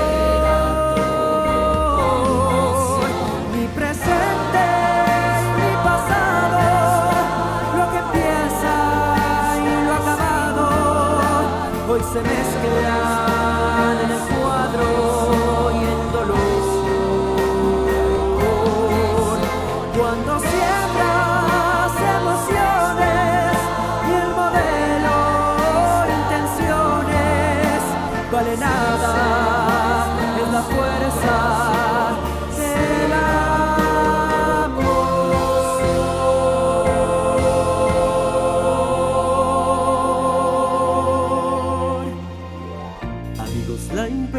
esencia. En nuestro ambiente no cabe. Fácil, no tienes paciencia. Y todo el mundo lo sabe. Es mejor cambiar de tema y que el mismo nos describa cómo es que pintó esta gema del modelo y de su vida.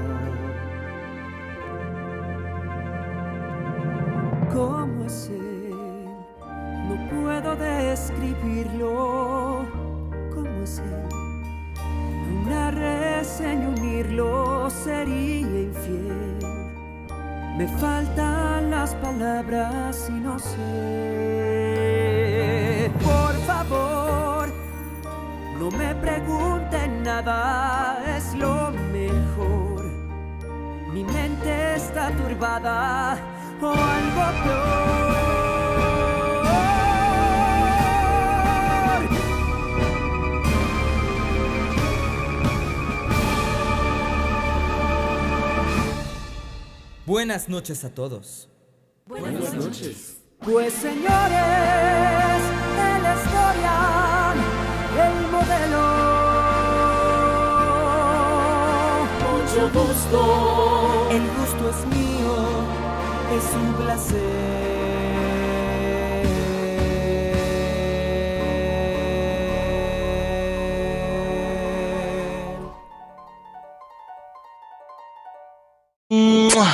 En estos tiempos, lo mejor es estar conectados. Para que estemos más cerquita.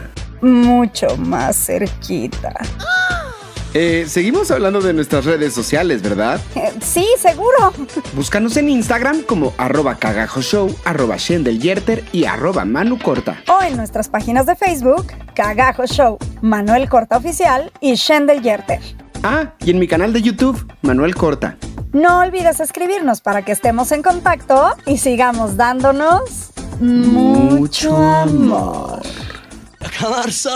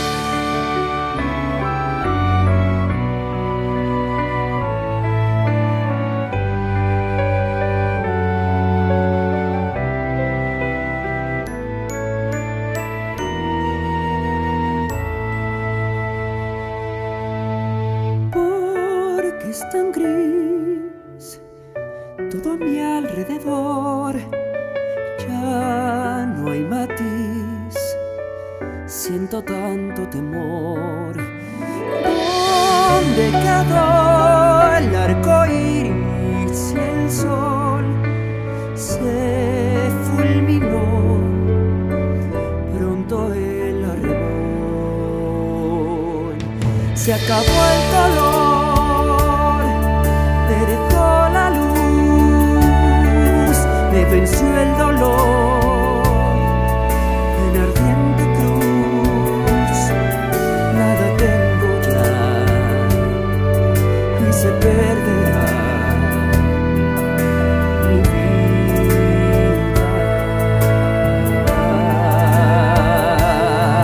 Se acabó el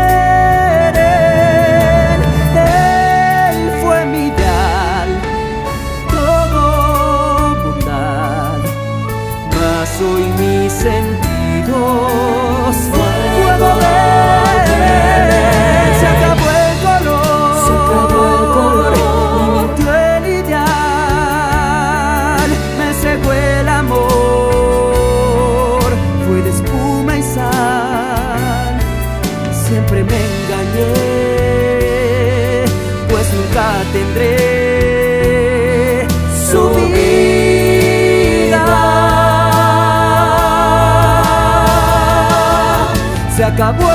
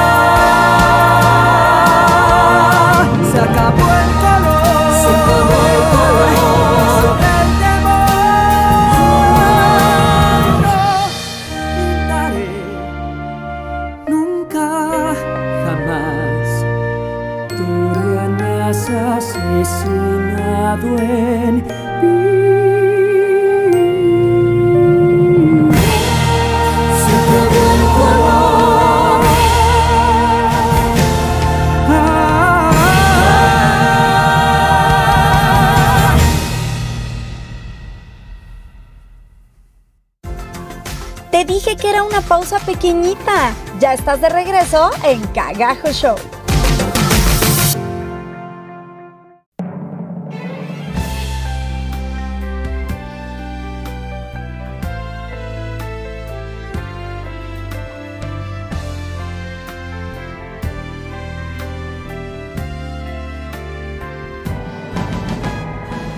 Estamos de regreso aquí en Cagajo Show, su programa favorito, mañanero y nocturno, depende cuando nos escuche. Con Mau Roldán. Mauricio, qué gusto tenerte aquí con nosotros. ¿Por qué no nos cuentas tus redes sociales por si la gente te quiere encontrar? Sí, por supuesto. En Facebook, pues estoy como es mi nombre completo, Mauricio Roldán Sandoval. Entonces, con los dos apellidos está padre que me busquen porque así inmediatamente me van a encontrar y seguramente vamos a tener amigos en común. Y en Instagram estoy como arroba Mauricio-Roldán. Está fácil. Y, y sí, esas son las redes sociales que más utilizo. Porque, porque existe Twitter, pero la verdad es que casi no entro nada más como para el chisme. Pero por Facebook o Instagram ahí sí estoy todo el tiempo. Muy bien. Muy bien. Twitter se ha hecho más como para el chisme, ¿no? O sea, como Ay, para enterarte de noticias y de O para el cosas. porno. Exactamente. Ay, no sé, Manuel, nunca lo he usado para eso. Es que en Twitter sí se pone el chisme también re bueno y te enteras de cosas y aparte ahí sí la gente no tiene filtro, está, está bien cañón. La gente es muy agresiva. A mí Twitter no me gusta, yo casi no lo uso porque es una red muy agresiva y es una red, Sí. como tú dices, sin, que no tiene filtros. Yo prefiero mil veces el Instagram, que el Instagram es Pero- más amable. Pero la realidad Claro. es que sí se ha hecho una red para enterarte de noticias, ¿eh? O sea, Sí. sí, si Claro. quieres saber si algo es real o no es real, ve a Twitter. Es más, tiembla, en. Twitter, ajá. tiembla y corres a Twitter. Sí, tú corres a Twitter a ver qué pasó, ¿no? Exacto. Te llega alguna chisme o alguna cosa en WhatsApp y seguramente corres a Twitter porque allá ahí ya hay personas que dijeron, no, esto es falso y ya hay quienes dijeron, no, sí, esto es verdad, ¿no? O sea, es, es de verdad es una fuente, o sea, yo ya lo utilizo más como fuente de noticias que como, que como red social, pues, o sea, casi no publico nada, pero sí es ese lugar donde me entero de todo. Yo, yo he descubierto mucho, a mí me gusta mucho para enterarme de noticias pero cuando hacen los hilos, los famosos hilos de, Ajá, ajá. de, mm, no sé, cuando salen incluso en documentales en Netflix o, co- o cosas que son como de controversia, hay gente que tiene muchos seguidores y que sí se ponen a investigar y que son super hackers en eso, hacen los hilos y dices que interesante porque todo el mundo le empieza a comentar y hay nuevos datos, entonces es como muy completo porque sacas como, como la médula espinal ahí de como todo el, el tema y puedes sacar tus propias conclusiones. Está muy padre, está muy padre. Oye, Mau, vamos a, a regresar un poquito a ti. Eh, Fíjate que yo he notado que en tu carrera como productor especialmente te has dividido en dos áreas. El área Sí. para adultos, que es con Dorian Gray, con el que lo has hecho, y el área para niños, que empezaste con El Patito Feo y ahora estás coproduciendo con Ricardo Díaz Caperucita Roca, Roja, ¿no? Esa- exactamente. Roca. Sí. ¿Cuál es esa? Es la hermana Ha de estar Caperucita Roja. súper interesante. No, Rebeca Roca era de Olga Casal. Esta es Caperucita Roja. O sea, es una combinación de ambas, Roja. Sí, sí. la que tú dijiste, Mar. Dime la verdad, la verdad, la verdad, la verdad. ¿Con cuál se gana dinero? ¿Con la de adultos o con la de niños? En mi experiencia con los niños. Sí, es que, no sé, cada productor tiene dinámicas diferentes, eh, formas de hacer las cosas diferentes, porque si algo aprendí es que ahora sí que cada quien se tiene que ir por la línea que uno encuentre, porque no hay, eh, no hay algo que te exija que tengas que hacer como productor para que triunfes. O sea, es una moneda al aire, entonces tú tienes que buscar la manera, porque incluso con los mismos infantiles, sea, si yo quiero poner una Blancanieves o un Peter Pan, son diferentes eh, mecánicas y diferente tipo de publicidad y diferentes cosas. No sé, la gente reacciona diferente. Es, es muy extraño, pero con los niños me ha ido re bien. Muy, muy, muy bien. Entonces estoy buscando esta manera como de rescatar que haya mucho teatro infantil en, en la ciudad. Yo lo he hecho, empecé con El Patito y después de eso, fíjate, cuando yo empecé con Dorian Gray, el espectáculo, mi mamá tomó el teatro Enrique Elizalde, se lo ofrecieron y ella dijo, voy a poner La Bella Durmiente. Ah, bueno, pues yo te ayudo entonces. Ella fue su producción, su dirección. Era la todo. de No son donas. Esa, esa era. Me encantaba, esa me encantaba. Hoy tenemos los mejores dones. No son donas. Sí. Por supuesto, sí, es que primavera era la que todo eso, sí, claro. Y es que cuando a la Sandoval se le ocurren eh, ese tipo de cosas, pues bueno, la gente se ríe mucho, la verdad. Entonces, eh, para esa Bella Durmiente yo no la produje, pero le dije, ok, yo voy a estar en la taquilla porque quiero aprender a cobrar, a, ver cómo se hacen los cortes, etcétera, etcétera. Y terminé siendo como el productor ejecutivo porque yo con Bella Durmiente dije, nos empezó a ir súper mal, súper, súper mal. Incluso cancelamos una función porque no llegaba gente. Entonces nos sentamos ella y yo dijimos, a ver, ya en serio, ¿qué vamos a hacer para, para levantar esto? ¿no? Si no, pues la quitamos. Dije, no, no, no, déjame checar. Entonces empecé a, a moverme mucho, sobre todo por redes sociales, ir a empresas, regalar descuentos, cortesías, pero hacía por mayor miles y miles y miles a la semana. Y empezó a jalar. Empezó a jalar el espectáculo y estuvimos dos años con mucho éxito en cartelera. Y entonces yo encontré la forma que para mí es sencilla de cómo hacer que la gente vaya al teatro para el caso de los infantiles familiares. Por ejemplo, así lo aprendí con Bella Durmiente. Terminó Bella Durmiente y dije, bueno, ahora quiero hacer otro espectáculo. ¿Qué voy a hacer? Bueno, pues voy a iniciar Ricitos de Oro, que esta obra ya también existía. Me daba miedo hacerla porque no es un título conocido porque Disney no lo ha hecho. ¿no? Está, Porque- está Yeya de la Paz, ¿no? Y está Jonathan Rubén. Jonathan Rubén. Sí. Ajá, eh, y Saitel también. Saitel. Están. eh, ¿Y actúas tú también? No, no, no, no, yo nada más estoy produciendo el, ahí el infantil. Eh, sí, porque el elenco son cuatro, ellos tres y Fred también está haciendo el, el osito, son cuatro personas. hermano. Exactamente, Fredito. Y yo dije, híjole, pues voy a intentar hacer risitos, es un título que no es como muy comercial, pero a ver cómo funciona. También me fue muy bien, muy, muy, muy, muy bien, porque además la gente ya nos tiene ubicados que hacemos mucho teatro infantil, al público le gusta y además yo me he podido abrir brecha eh, hacia otra manera de hacerlo y, ha sido muy padre porque, porque conozco muchas escuelas, muchas mamás, empresas, o sea, tengo mucho material que explorar para poder hacer la promoción de los espectáculos. Lo que pasa es que sí es muy cansado y ser productor sí te exige eh, las 24 horas, los 7 días de la semana y sobre todo ahorita para los infantiles, que es donde puedo sacar mucho jugo para poder producir otros espectáculos,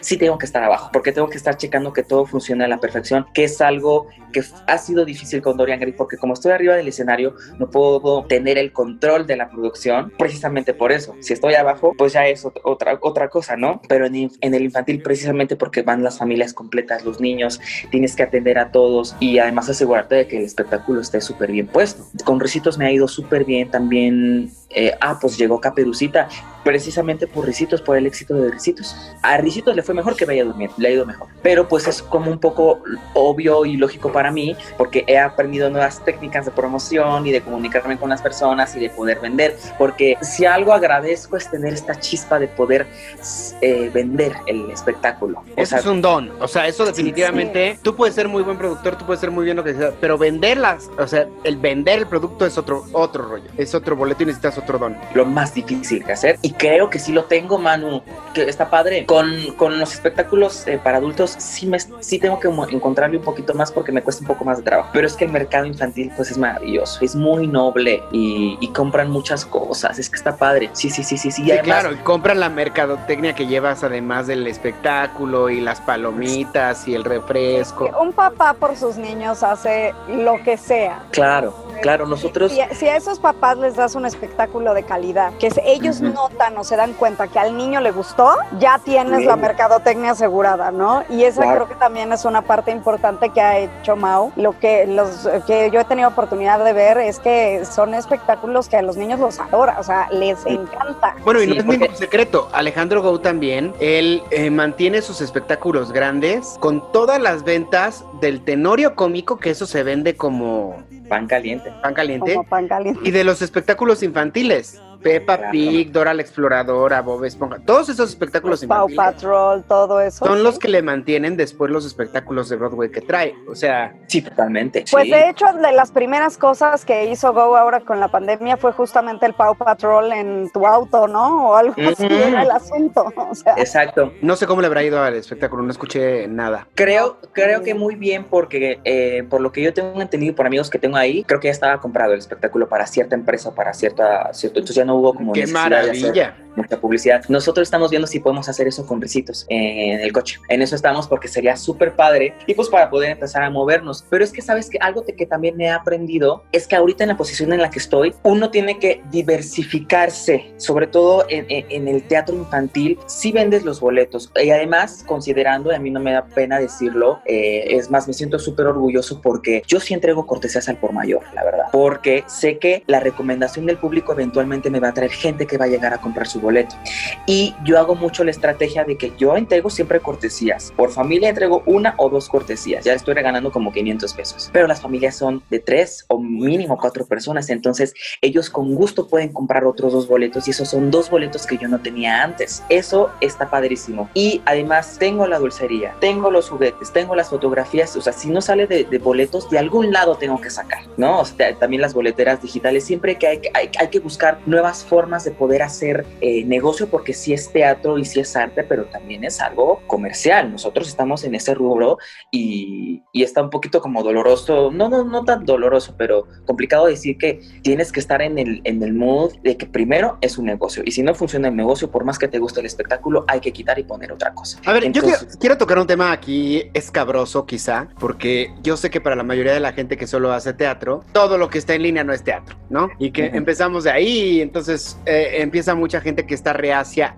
a. Pero Sí. lo que es cierto es que los streamings que se han hecho como el de Agotados, el de Ahora si nos dejan y Mentiras y Tok Tok, están siendo muy exitosos, están llegando a muchísima gente que no puede ir al teatro. O sea, Claro. y, mucha, y están llegando además a otros países y a otros lugares que jamás se hubieran imaginado que podían llegar. Es que eso es eso. Y eso está haciendo que empiece a caer mucho dinero de, de lugares que no iba a ser posible nada más quedándote en el teatro. Claro. ¿Tú has pensado llevar tus espectáculos a estas formas de streaming? Al principio no pensaba hacerlo porque pensé que, que esta pandemia iba a ser eh, corta. pequeñita. Antes yo no pensaba hacerlo porque creía que la pandemia iba a durar poco tiempo. No fue así, entonces eh, consideramos esta opción, también vimos que ha estado funcionando en, en diversas partes del mundo. Yo creo que sí es 100% válido. Comprendo que el teatro también es en vivo y que la experiencia cambia. Sí, pero esta situación que estamos vi- viviendo es desconocida, es totalmente excepcional, es, es algo que nunca nuevo. no- en- nos había pasado, claro, totalmente nuevo. Entonces yo sí lo considero Ni totalmente siquiera nos lo válido. imaginábamos posible. O sea, lo veíamos como Sí. películas de ciencia ficción. Sí. Exactamente, Sí, sí, Oye, sí, sí, sí. y, y- y consideras, o sea, algo que yo he pensado, pues, es que esta nueva forma de transmitir los espectáculos en streaming y todo, ¿consideras que cuando ya regresemos a la normalidad, por así decirlo, que nunca va a ser igual, eh, ¿crees que pueda funcionar también ya como una forma de publicidad? O sea, que, que el transmitir tu función en vivo pueda hacer que la gente diga, yo quiero ir a ver esto eh, sentado en una butaca. Sí, yo creo que sí. Yo creo que sí, porque hay público para todo. O sea, hay público que la va a querer ver en vivo, o sea, transmitida, y también hay público que prefiere ir a verla al teatro. Hay gente que van a hacer las dos cosas. Es que no sabemos qué es lo que va a pasar, pero yo, por ejemplo, voy a, el 12 de septiembre voy a transmitir Gorda Yo, hacer Ah. el streaming, y eh, lo considero como una muy buena opción porque hay mucho público para eso, sobre todo las mamás, y precisamente lo que estaba diciendo Manu, gran parte del público al que estoy queriendo llegar es a la gente que no vive en México, que vive en la República Mexicana, que, ay, me encantaría ver cuándo nos traen a Guadalajara, a Monterrey, a Veracruz, el espectáculo. Ya lo pueden ver eh, por vía streaming y vamos a ver qué sucede. Yo tengo mucha fe porque estamos armando una estrategia muy bonita para, que, para, para poder llamar la atención de los espectadores y vean el espectáculo, porque además es algo que es muy barato porque mu- se presenta en una, es el precio por una, digamos, pantalla y muchas personas van a poder estar viendo este mismo, este mismo espectáculo por, por un solo boleto, ¿no? Por así decirlo. Entonces yo creo que es una herramienta que sí eh, es bueno que se esté implementando. Yo creo que llegó para quedarse también hasta cierto punto. Ahora, por ejemplo, a mí me parece muy curioso el caso de Broadway, que están diciendo, ok, no podemos regresar. Unos espectáculos que tienen la capacidad económica para aguantar hasta que regresen lo van a hacer, perfecto. Pero hay otros como, por ejemplo, que apenas estaba estrenando como Diana el musical, que dijeron, nosotros no nos quedamos, Netflix la compró y la van a, la van a, la- ya la están grabando, creo que ya la grabaron y la van a, a ya poner como parte del catálogo y mucha gente la va a poder ver. Yo creo que ese, tipo de cosas también es súper válido. Con Dorian Gray yo lo que quiero incluso regresar y grabarla a diferentes cámaras con calma. Bien grabada, claro. Bien grabada, así que que tenga una calidad muy perrona. Porque cuando yo cierre el espectáculo y ya no exista, o sea, digamos, ya se desmote, ya babalush, yo creo que puede ser el momento para poder transmitirla. Para decirle, bueno, si no la vieron, pues a cada viernes o cada sábado a tal hora se va a transmitir. Entonces, esta es el- el- la, la forma de, de- de comprar los boletos. Uno dos boletos que me compren son 300, 500 pesos que antes no tenía. Entonces, yo ya tengo el espectáculo que para mí, como productor, me va a funcionar para futuras puestas en escena de Dorian o para vender el espectáculo. Quién sabe, tener nuevas ideas, recordar lo que ya se hizo, tener ese registro, que para mí lo más importante para un espectáculo es hacer el disco, porque, porque es algo tan efímero que termina y no lo vuelves a ver, pero si tú tienes el disco, la grabación, es algo que puedes seguir recordando. Entonces yo siempre procuro sacar el soundtrack de, de mis espectáculos para siempre tener ese registro. Pero ahora, digo, también hay que sacar el video y bien grabado, porque para mí como productor va a ser maravilloso tener ese recuerdo y si la quiero volver a montar, ya tengo esa base y al mismo tiempo la puedo vender. Entonces me parece maravilloso. Creo que es una oportunidad genial que nos está dando esta pandemia. Sí, además hay una nueva plataforma que se va a poner aquí en México, ya existía en Argentina, que se llama Teatrix, que evidentemente es similar a Netflix, pero es de puro teatro. Eh, están planeando que para noviembre, diciembre de este año ya esté en México con contenido de México. Ay, sería Entonces, ellos tienen, si tú quieres entrar, tienen ciertos lineamientos que tienes que cumplir. Entonces tienes que checar con ellos cómo grabaste tu obra para que esté. Pero definitivamente si estás en una plataforma de streaming de teatro, pues sería muy importante para tu obra. Ahora, algo que no se habla es que en YouTube el 85% del público son niños. Se supone Ok. que no, se supone que no porque no puede ser así, ¿no? Pero la verdad Esa es, es la que... realidad. La realidad, los youtubers más famosos como Kimberly Loaiza, como Juan de Dios Pantoja, como son porque lo siguen muchos, muchos, muchos, muchos niños, ¿no? La Yuya, por ejemplo, claro. Son, los niños además se obsesionan con el contenido. Los niños son gente que quieren ver una y otra vez y otra vez y otra vez el mismo video. Entonces es un público que te ayuda mucho a levantar tus números y a levantar tu tiempo de reproducción. Claro. Eh, si tú ves las tablas de popularidad de YouTube, antes eran Yuya, el Wherever Tomorrow, Kaeli, no sé qué. Ahora son La Rosa de Guadalupe y Peppa Pig y Nickelodeon. O sea, las grandes televisoras ya ocupan gran parte del contenido más visto en YouTube. Claro. Eh, todo esto te lo digo ¿por qué? porque tú haces mucho teatro infantil. Entonces, ¿no crees que sería una forma de atraer al público que lograras hacer videos? No, no transmitir tus obras infantiles a YouTube, sino usar tus personajes cantando tus canciones infantiles o algún tipo de escenita que les montaras, que se hicieran como en formato videos de YouTube en un canal que fuera exclusivo como para niños, para que después ese niño quiera irte a ver al teatro. O sea, a lo mejor podrías pensar en usar una forma de estrategia en que pudieras grabar a tus ositos de la de Rapunzel en una escena para video y transmitirlo, en- o sea, ponerlo como video de YouTube. Y si tiene jale, creo que podría ser un foco muy importante para atraer público también. Claro, sí, porque para empezar cualquier tipo de publicidad, sea grande o pequeña, funciona. Y sobre todo ahorita como está funcionando muchísimo, ya, ya tiene tiempo, pero ahora más que nunca los videos, todo lo que, lo, lo que es YouTube está pero bárbaro. Yo creo que sí es una muy buena idea todo lo que tú dices, porque además te funciona, eh, o sea, como exposición. Puedes tener más seguidores, vas creciendo poco a poco y la gente se va interesando, te conocen y pues obviamente lo principal es que te vayan a ver al teatro. Yo creo que es una muy buena opción y por supuesto que sería válido y creo que, que sí se tendría que hacer. Lo voy a pensar, te voy a robar la idea. Eso, ahí te lo paso al costo. Oye, y hay algo que te he querido preguntar desde que empezamos a platicar, que es cómo fue crecer con una mamá famosa como Lupita Sandoval. O sea, porque además Lupita no solo hace teatro, Lupita ha hecho muchos años tele, fue muy conocida por los cachunes. Entonces, ¿te pasaba que iban a, a comer a la calle y la gente de repente decía, ay señora, una foto? ¿O ¿Cómo, cómo viviste eso como niño? Híjole, mira, esta es una pregunta muy inteligente, muy curiosa, porque para mí fue ultra normal. O sea, yo sí crecí en el medio, en el teatro, pero realmente siempre fuimos niños de casa y, y siempre estuvo presente mi mamá, siempre estuvo presente mi papá y en ese rubro fuimos una familia súper normal. La verdad es que yo desde siempre había tenido como conciencia de eso y sobre todo ella siempre cuidó que tuviéramos una infancia normal, alejados de las cámaras, porque sí recuerdo algunos momentos en los que yo era muy pequeño, en el que papá sí pasaba mucho por nosotros y comíamos con él, porque ella tenía llamados eh, para las novelas en Televisa en ese entonces, pero nosotros no lo resentimos casi nada,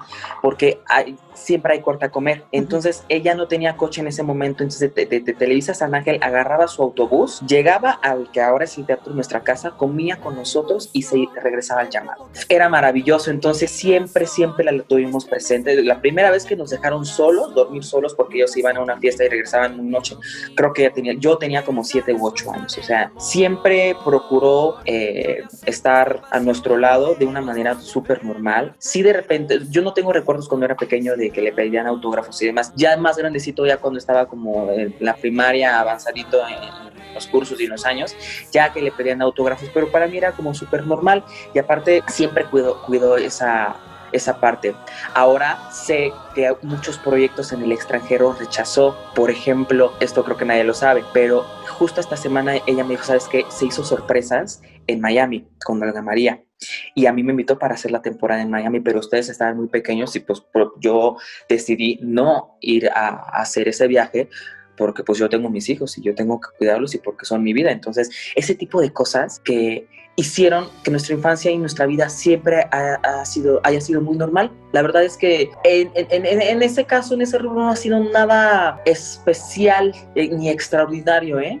Hasta- les agradezco tanto, tanto a mamá como a papá, porque siempre nos, nos han procurado de una forma tan bonita que, que nuestro crecimiento fue igual que todos. Y además nosotros, siendo ratas de teatro, los- los- mi hermano y yo, no queríamos más que estar en el teatro, entonces pues para ellos era mejor. Bueno, pues tenemos que ir al teatro, no, pues vamos todos al teatro porque tenemos que estar ahí. Me acuerdo cuando Jaudini, no sé si te tocó ver la Manu Jaudini, el musical, No, pero he escuchado Era- muchísimo de ella. Todo el mundo la era, amó. era maravillosa, tengo el video. Un día te vienes para que lo puedas ver porque sí es bien bonita. Yo cuando Jaudini, pues se hizo cuando yo tenía como tres años, más o menos, casi el mismo tiempo que la primera puesta de Dorian Gray. Yo me acuerdo del anuncio de la tele. Houdini, la Mm. magia del amor. Era espectacular, que por ahí sé que la quieren reponer, pero eso es tema de, de es otro tema.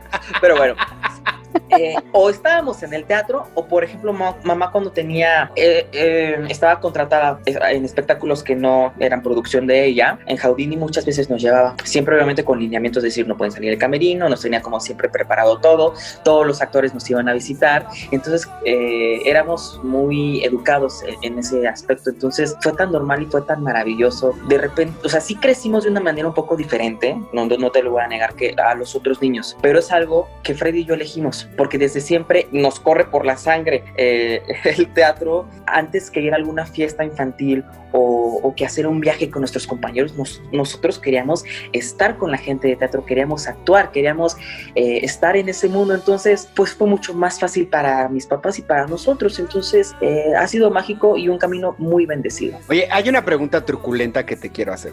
Otra.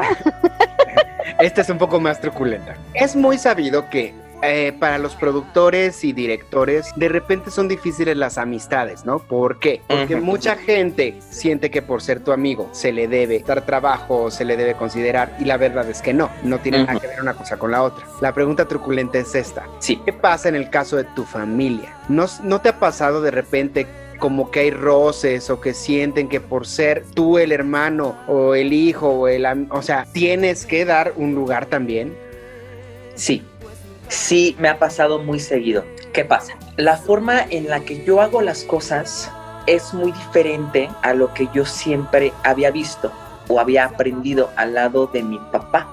No sé por qué razón, yo desde muy pequeño todos los espectáculos y todo lo que yo había actuado lo, lo había hecho con él, ¿no? Mi mamá siempre estaba apartada porque ella o estaba en cine eh, o en televisión o espectáculos en, en los que la contrataban o ella misma haciendo sus propios espectáculos.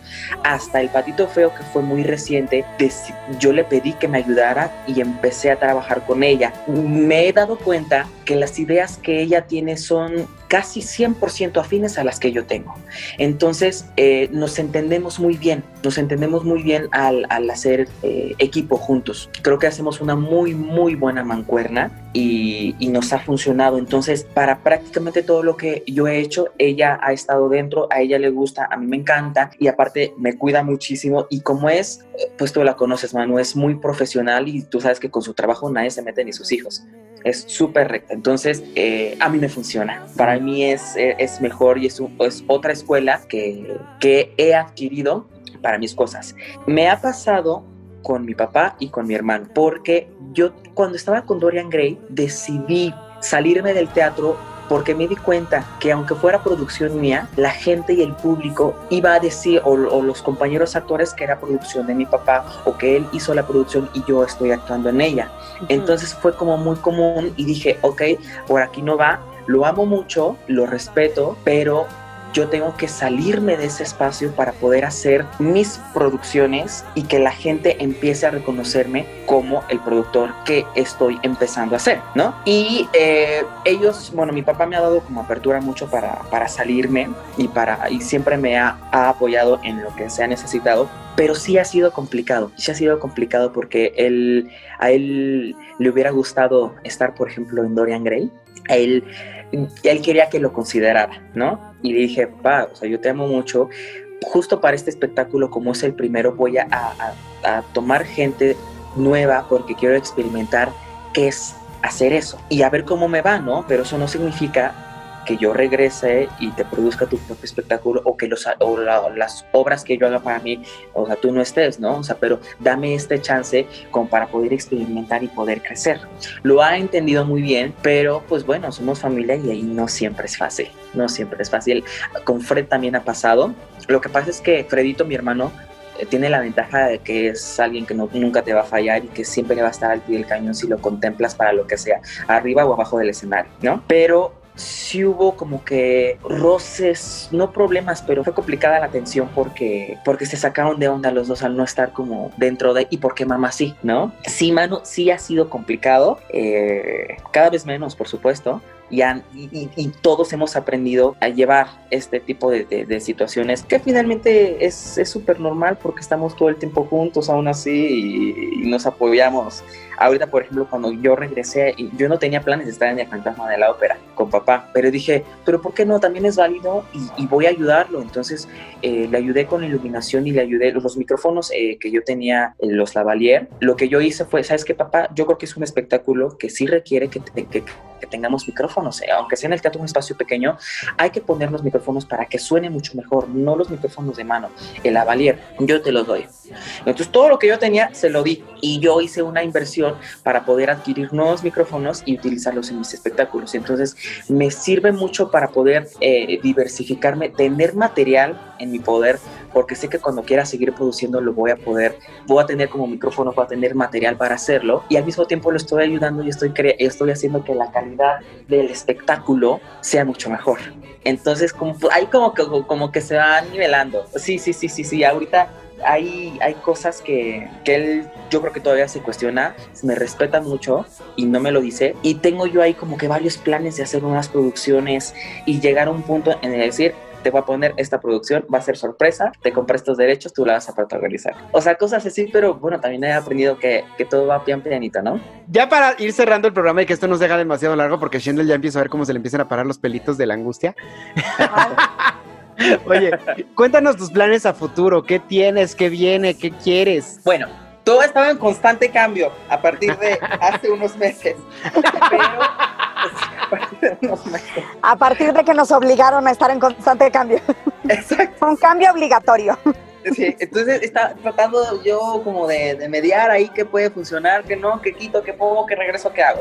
Ok, voy a seguir con Ricitos de Oro, que es el espectáculo que he estado presentando en el Teatro Enrique Lizalde. Sí la voy a continuar. Voy a continuar con Caperucita Roja, que es la producción que estoy haciendo con Ricardo Díaz. Y con Pola. Ahí está Y Pola. con Pola. Está Brenda, está Brenda, sí. Está Brenda. Es un equipo bien bonito, está bien padre, me encanta, me encanta. Y Caperucita para mí fue un paso más allá. La verdad es que, o sea, yo asociarme con Ricardo me ha beneficiado mucho, me ha gustado. Regreso con Caperuza, con eh, Ricitos. Justo antes de la pandemia empecé a producirle a mi mamá su monólogo cómico musical Gorda Yo. Empezamos en el, en el Enrique Lizalde. Creo que la voy a cambiar de teatro. En eso estamos, pero definitivamente es un espectáculo que es eh, muy factible económicamente y artísticamente que se pueda realizar. ¿El Entonces, Enrique Lizalde cuál es? ¿El de la SOGEM? El que está... No, ese es el Wilberto Cantón, ¿no? Ajá, el Wilberto es el grande. El Enrique Lizalde es el que está eh, allí en Coyoacán, que está... Coyoacán. Ajá, eh, que es el Teatro Coyoacán, pues el que era Teatro Coyoacán. Ajá, el claro. Teatro Coyoacán, es donde estaba Aristéminis. Donde me gradué. Don- ajá. Donde te graduaste, donde yo puse Aristéminis, Sí. donde ese es el Enrique Lizalde ahora. Ese es el Enrique Lizalde ahora. Entonces ahí he estado y no sé cómo vaya a reactivarse todo con mis producciones. Yo me voy a esperar un ratito más. Yo creo que lo primero que voy a poner va a ser Gorda Yo. Creo que la voy a pasar al Wilberto, en eso estoy. Creo que es más factible para mí. Y un día a la semana, pero eso está por verse. Pero definitivamente esas tres producciones regresan. Gorda Yo, Ricitos de Oro y eh, Caperucita Roja. Dorian Gray, voy a esperarme a ver cómo se mueven las aguas. Sí la quiero regresar, aunque sé que varias personas del elenco no van a poder estar porque ya están viviendo en otros lados y demás. Entonces sería una producción de despedida que habría que ensayar muy bien, que quiero ponerle muchos plus en iluminación, en escenografía, en vestuario para, para yo estar tranquilo y a gusto de que cerré con broche de oro. Oye, que hablando de esa, perdón que te interrumpa. Claro.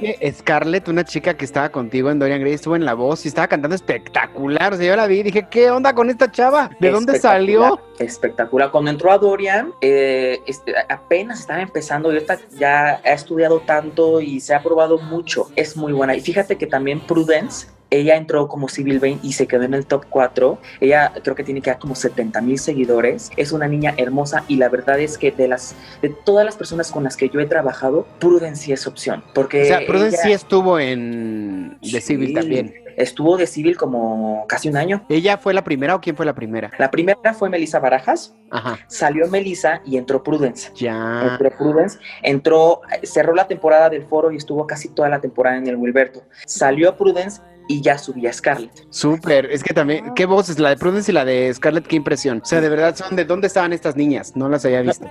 Y es que además, o sea, ustedes que vieron Dorian Gray, los cuatro personajes son difíciles. Sybil Vane, que es el personaje que les tocó hacer, ella tiene más canciones, tiene como tres, cuatro canciones y es un personaje pues, pues complicado. Prudence empezó a, a ensayar por su cuenta, que no sé qué dijo, bueno, pues mamá la fue preparando, la preparó para, para que pueda subir. En un ensayo de tres horas la dejó perfecta y así estuvo toda la temporada. Estuvo, está súper cañón esa niña.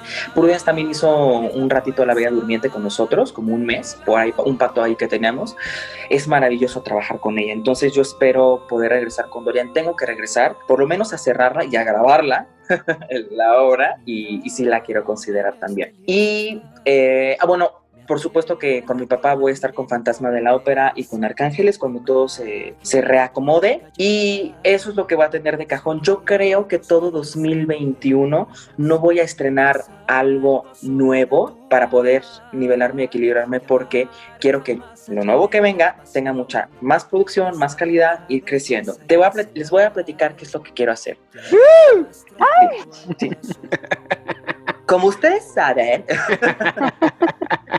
eh, para mí el teatro infantil familiar me queda muy bien, a la gente le gusta y es muy fácil para mí hacerlo. Estoy empezando a, a escribir una Blancanieves, una Blancanieves y los siete enanos. Esa es una obra que a mi punto de vista no ha sido muy explotada en el teatro infantil aquí en México porque se han puesto muchos Peter Pan, Blanca, eh, Cenicienta, bla, bla, bla. Pero creo que Blancanieves no por el, por el simple hecho de los enanos y demás. Yo la quiero hacer en gran producción, mm, en un, eh, no sé en qué teatro, pero tiene que ser un teatro pues bastante grande que me soporte lo que yo quiero poner. Los enanos no van a ser enanitos, van a ser personas de una estatura eh, normal, un poquito baja, pero... O sea, como yo. Ajá, como yo. O sea, como yo. Pues como los tres, porque Exacto. ninguno de los tres somos altos. O Así sea, que digan, nosotros. De hecho, sí. Blancanieves, mi mamá la ha puesto dos veces, una en el 94 en el Rafael Solada y la otra en el 2004 en el Shola, esa misma producción que le duró como dos años y llenando siempre. Vamos a hacer una nueva como estructura con música original, con 10 personajes, pero queremos hacer una gran producción eh, que a la gente le vuelva loca. Apenas vamos como que a empezar a, a mediar cómo, cómo va a suceder. Nos la vamos a llevar tranquila, pero yo creo que sí es lo que sigue. Ojalá pueda ser para 2021. O sea, si yo pudiera ponerla para julio 2021 sería espectacular. Ya yo creo que muy, eh, ya por muy tarde, en enero, febrero de 2022. Ajá. En- mientras yo veo qué sucede con los otros espectáculos porque les quiero sacar todo el jugo posible. Eso de adultos, sí quiero regresar Dorian. Quería hacer An You, ya ves que siempre quería, eh, era el plan hacerla. Ese es un espectáculo que para nuestra desgracia no va a ser posible. Es muy complicado porque las ideas de nosotros no cuadran con el otro autor, Con Memo. con Memo Méndez. Exactamente. Quiero, yo creo que la opción a corto plazo sí es traerme un espectáculo de Broadway que pueda manejar. Eso Ya estaría tengo- increíble. Ya tengo dos, tres opciones que me gustaría poner para ir creciendo, que sea costeable para mí y son títulos muy conocidos. A ver, este, si, si, si los derechos están disponibles, pues bueno, me encantaría. Además de eso, quiero hacer un concierto. Hemos hablado mucho nosotros de, de que la música, los musicales que nosotros hemos construido, tienen material muy padre como para poder venderse. Lo que quiero hacer es de aquí a dos años, yo creo, pero ya empezarlo a trabajar. Es un concierto muy de lujo, muy, muy, muy, muy de lujo, que sea eh, con una calidad impresionante y hacer honor. Por ejemplo, a los 25 años de, de nuestras historias, del teatro, de lo que sea, vamos a encontrar alguna excusa para poder ponerlo, pero quiero que sea con orquesta, quiero partiturar y hacer, poner tres canciones de brujas, algunas de El Arca de Noé, otras del Hombre Elefante, van otras de Dorian Gray, algunos infantiles. Entonces, hacer las partituras para hacer el espectáculo con orquesta, hacer el disco eh, y hacer, no sé, cinco fechas, y a llamar a gente que cante muy bien, que ha sido parte importante, pero que a la vez eh, haga que el espectáculo sea de una calidad muy alta, Que luzca, claro. Que luzca. Entonces, sí, sí quiero hacer eso Ay, qué O sea, padre. quiero agarrar material para hacer ciertos eh, conciertos. Si funciona, pues ya haré la segunda parte, tercera parte, pero por lo menos unos cinco, seis, seis fechas. No, y además eso también en video después. Pues, Eh, eso- o sea, Sí, También eso- es muy explotable. Claro, muy explotable. Aunque sea para YouTube, ¿eh? Claro. todo el contenido es original tuyo, nadie te va a cobrar derechos de autor y entonces se- a la larga te puede generar ganancias hasta en YouTube. O sea, es muy explotable esa idea, es muy buena. Muy, Sí, muy, creo muy que buena. es muy buena y empezar a hacerlo poco a poco yo creo y si pudiéramos tener ensamble o a ver cómo, cómo, cómo lo armamos es una muy buena inversión pero en eso sí estoy 100% seguro que va a ser redituable Ay, me encanta la idea. va a ser redituable entonces eso quiero hacer pues saber cómo van funcionando las cosas porque igual eh, hago bueno Fábrica de Santa para mí fue maravilloso que la hice este diciembre entonces a ver si es- estamos como haciendo muchas bromas de a ver si podemos salvar la Navidad La Ya que Halloween, por lo visto, ¿no? Oye, Por que esa es la última pregunta que yo te quiero hacer para cerrar la noche. No sé Claro. si él tenga alguna otra que te quiera hacer, pero yo te quisiera preguntar. Eh, tú que has estado en contacto con otros productores, Ujú. ¿cómo ves el futuro del teatro? ¿Cuándo crees que se puedan empezar a regresar las producciones más grandes, como cuestiones de tiempos, cuestiones de... ¿Cuándo crees que pueda empezar ya a, a- a regresarse al teatro tal cual? Mira, pues yo lo que sé es que todo va a regresar por etapas. La primera etapa empieza ya la primera semana de octubre. Entonces, eh, grandes espectáculos van a estrenar. Bueno, no grandes espectáculos, pero sí grandes espacios. Ujú. Entonces, a partir de ese momento es cuando se decide en qué momento regresan ya los musicales o lo, lo que es a gran formato, ¿no? Tengo entendido que, que esos planes sí son para el próximo año. O- obviamente el escenario catastrófico para, para el teatro sí llegó porque nosotros ya por muy terrible queríamos regresar en julio. Sí. Entonces, yo creo que ya a partir de octubre se va a poder regresar todo medianamente normal, pero para que esté al 100%, porque acuérdate que se va a estrenar Ghost, se va a estrenar Aladino, por ahí escuché que un en Plantón, no sé, Dorian, todos estos espectáculos que son, son más grandes y requieren muchas personas. Yo creo que a partir de febrero, Ok. Que ya todo va a estar mucho más normal. Y obviamente eh, va todo, va todo Y vamos a estar vacunados con nanotecnología, por lo visto. Con nanotecnología. Exactamente. Exacto. Van a poder controlar nuestras mentes y nuestras de, y todo. Eso. Wow, pues qué gusto haberte tenido hoy. Qué gracias por habernos visitado aquí en Cagajo Show. Esta es tu casa cuando quieras venir. Muchas gracias. Yo estoy súper feliz, muy agradecido que, que me hayan tomado en cuenta. Eh, soy muy afortunado porque además no, o sea, no, no es cualquier plática. Estoy con amigos entrañables que sé que me van a durar toda la vida. Eso es. Sabes que sí, ha sido un placer para nosotros escuchar tus planes, escuchar todo lo que traes para futuro. Qué maravilla. Eh, yo sé que tus ángeles te van a cuidar muchísimo porque ellos, ellos están ahí siempre para ustedes y eso está padrísimo. Que nos De verdad, también. muchas gracias, muchas Claro. gracias por compartir con nosotros todo esto. Gracias, no, gracias a ustedes, somos familia y ahí vamos a estar en la, en la lucha y van a ver que nos vamos a encontrar mil veces en el camino profesional, estoy seguro. Este es un camino muy chiquito, siempre lo he dicho, entonces es constante encontrarnos de aquí hasta nuestros finales. Gracias. Gracias, Mau, qué placer. Ustedes, esto fue el episodio número 37. A ti que nos estás escuchando, eh, hoy 4 de septiembre, si estoy correcto, 4 de Sí. septiembre. Esto fue. Cagajo Cagajo Show. Hasta la Nos vemos pronto. Bye.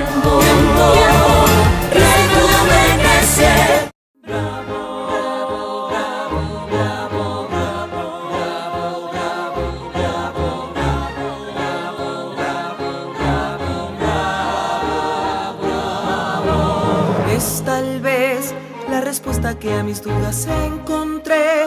Es la luz que a oscuras yo siempre busqué. Es la paz que a mi conciencia le negué.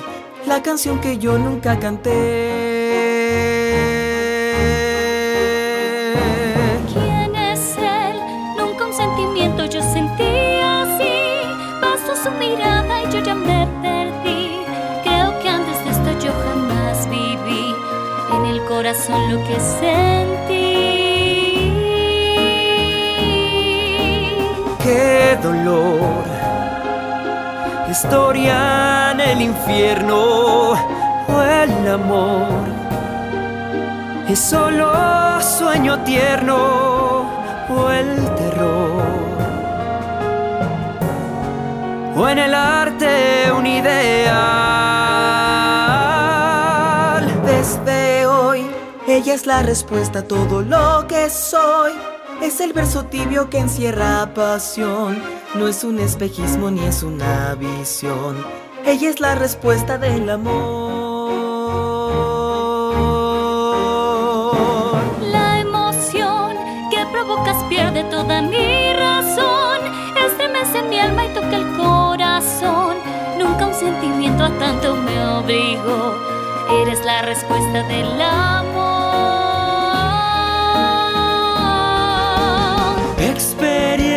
Sensaciones y raras costumbres le ponen al tedio siempre lumbre y lo vuelven novedad. Tentaciones que nos vuelven siempre prisioneros, al vivirlas nos vuelven arteros, pero dan felicidad. Desde hoy eres la respuesta a todo lo que soy. Verso tibio que encierra pasión. No es un espejismo ni es una visión. Eres la respuesta del amor. Dorian es mi dulce alegría tan letal mi triste agonía sin final. Y hoy acepto esta pasión.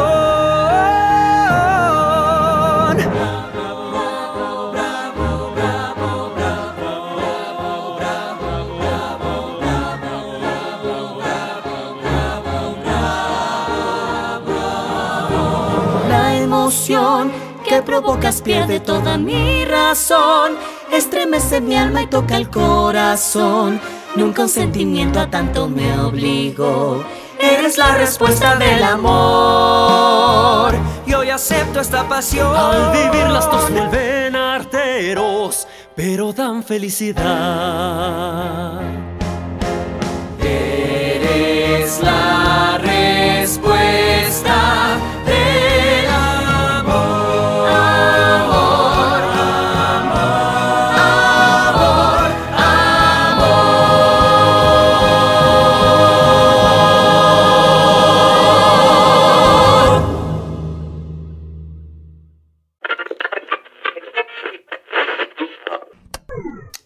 ¿Ya se acabó? ¡Ay! No, no, no puede ser, no puede ser. ¡Qué barbaridad! ¡Ay! ¿Y ahora con qué me voy a entretener? ¡No te agobies! Pronto estaremos de regreso en un episodio más de... Cagajo Show. Reloaded.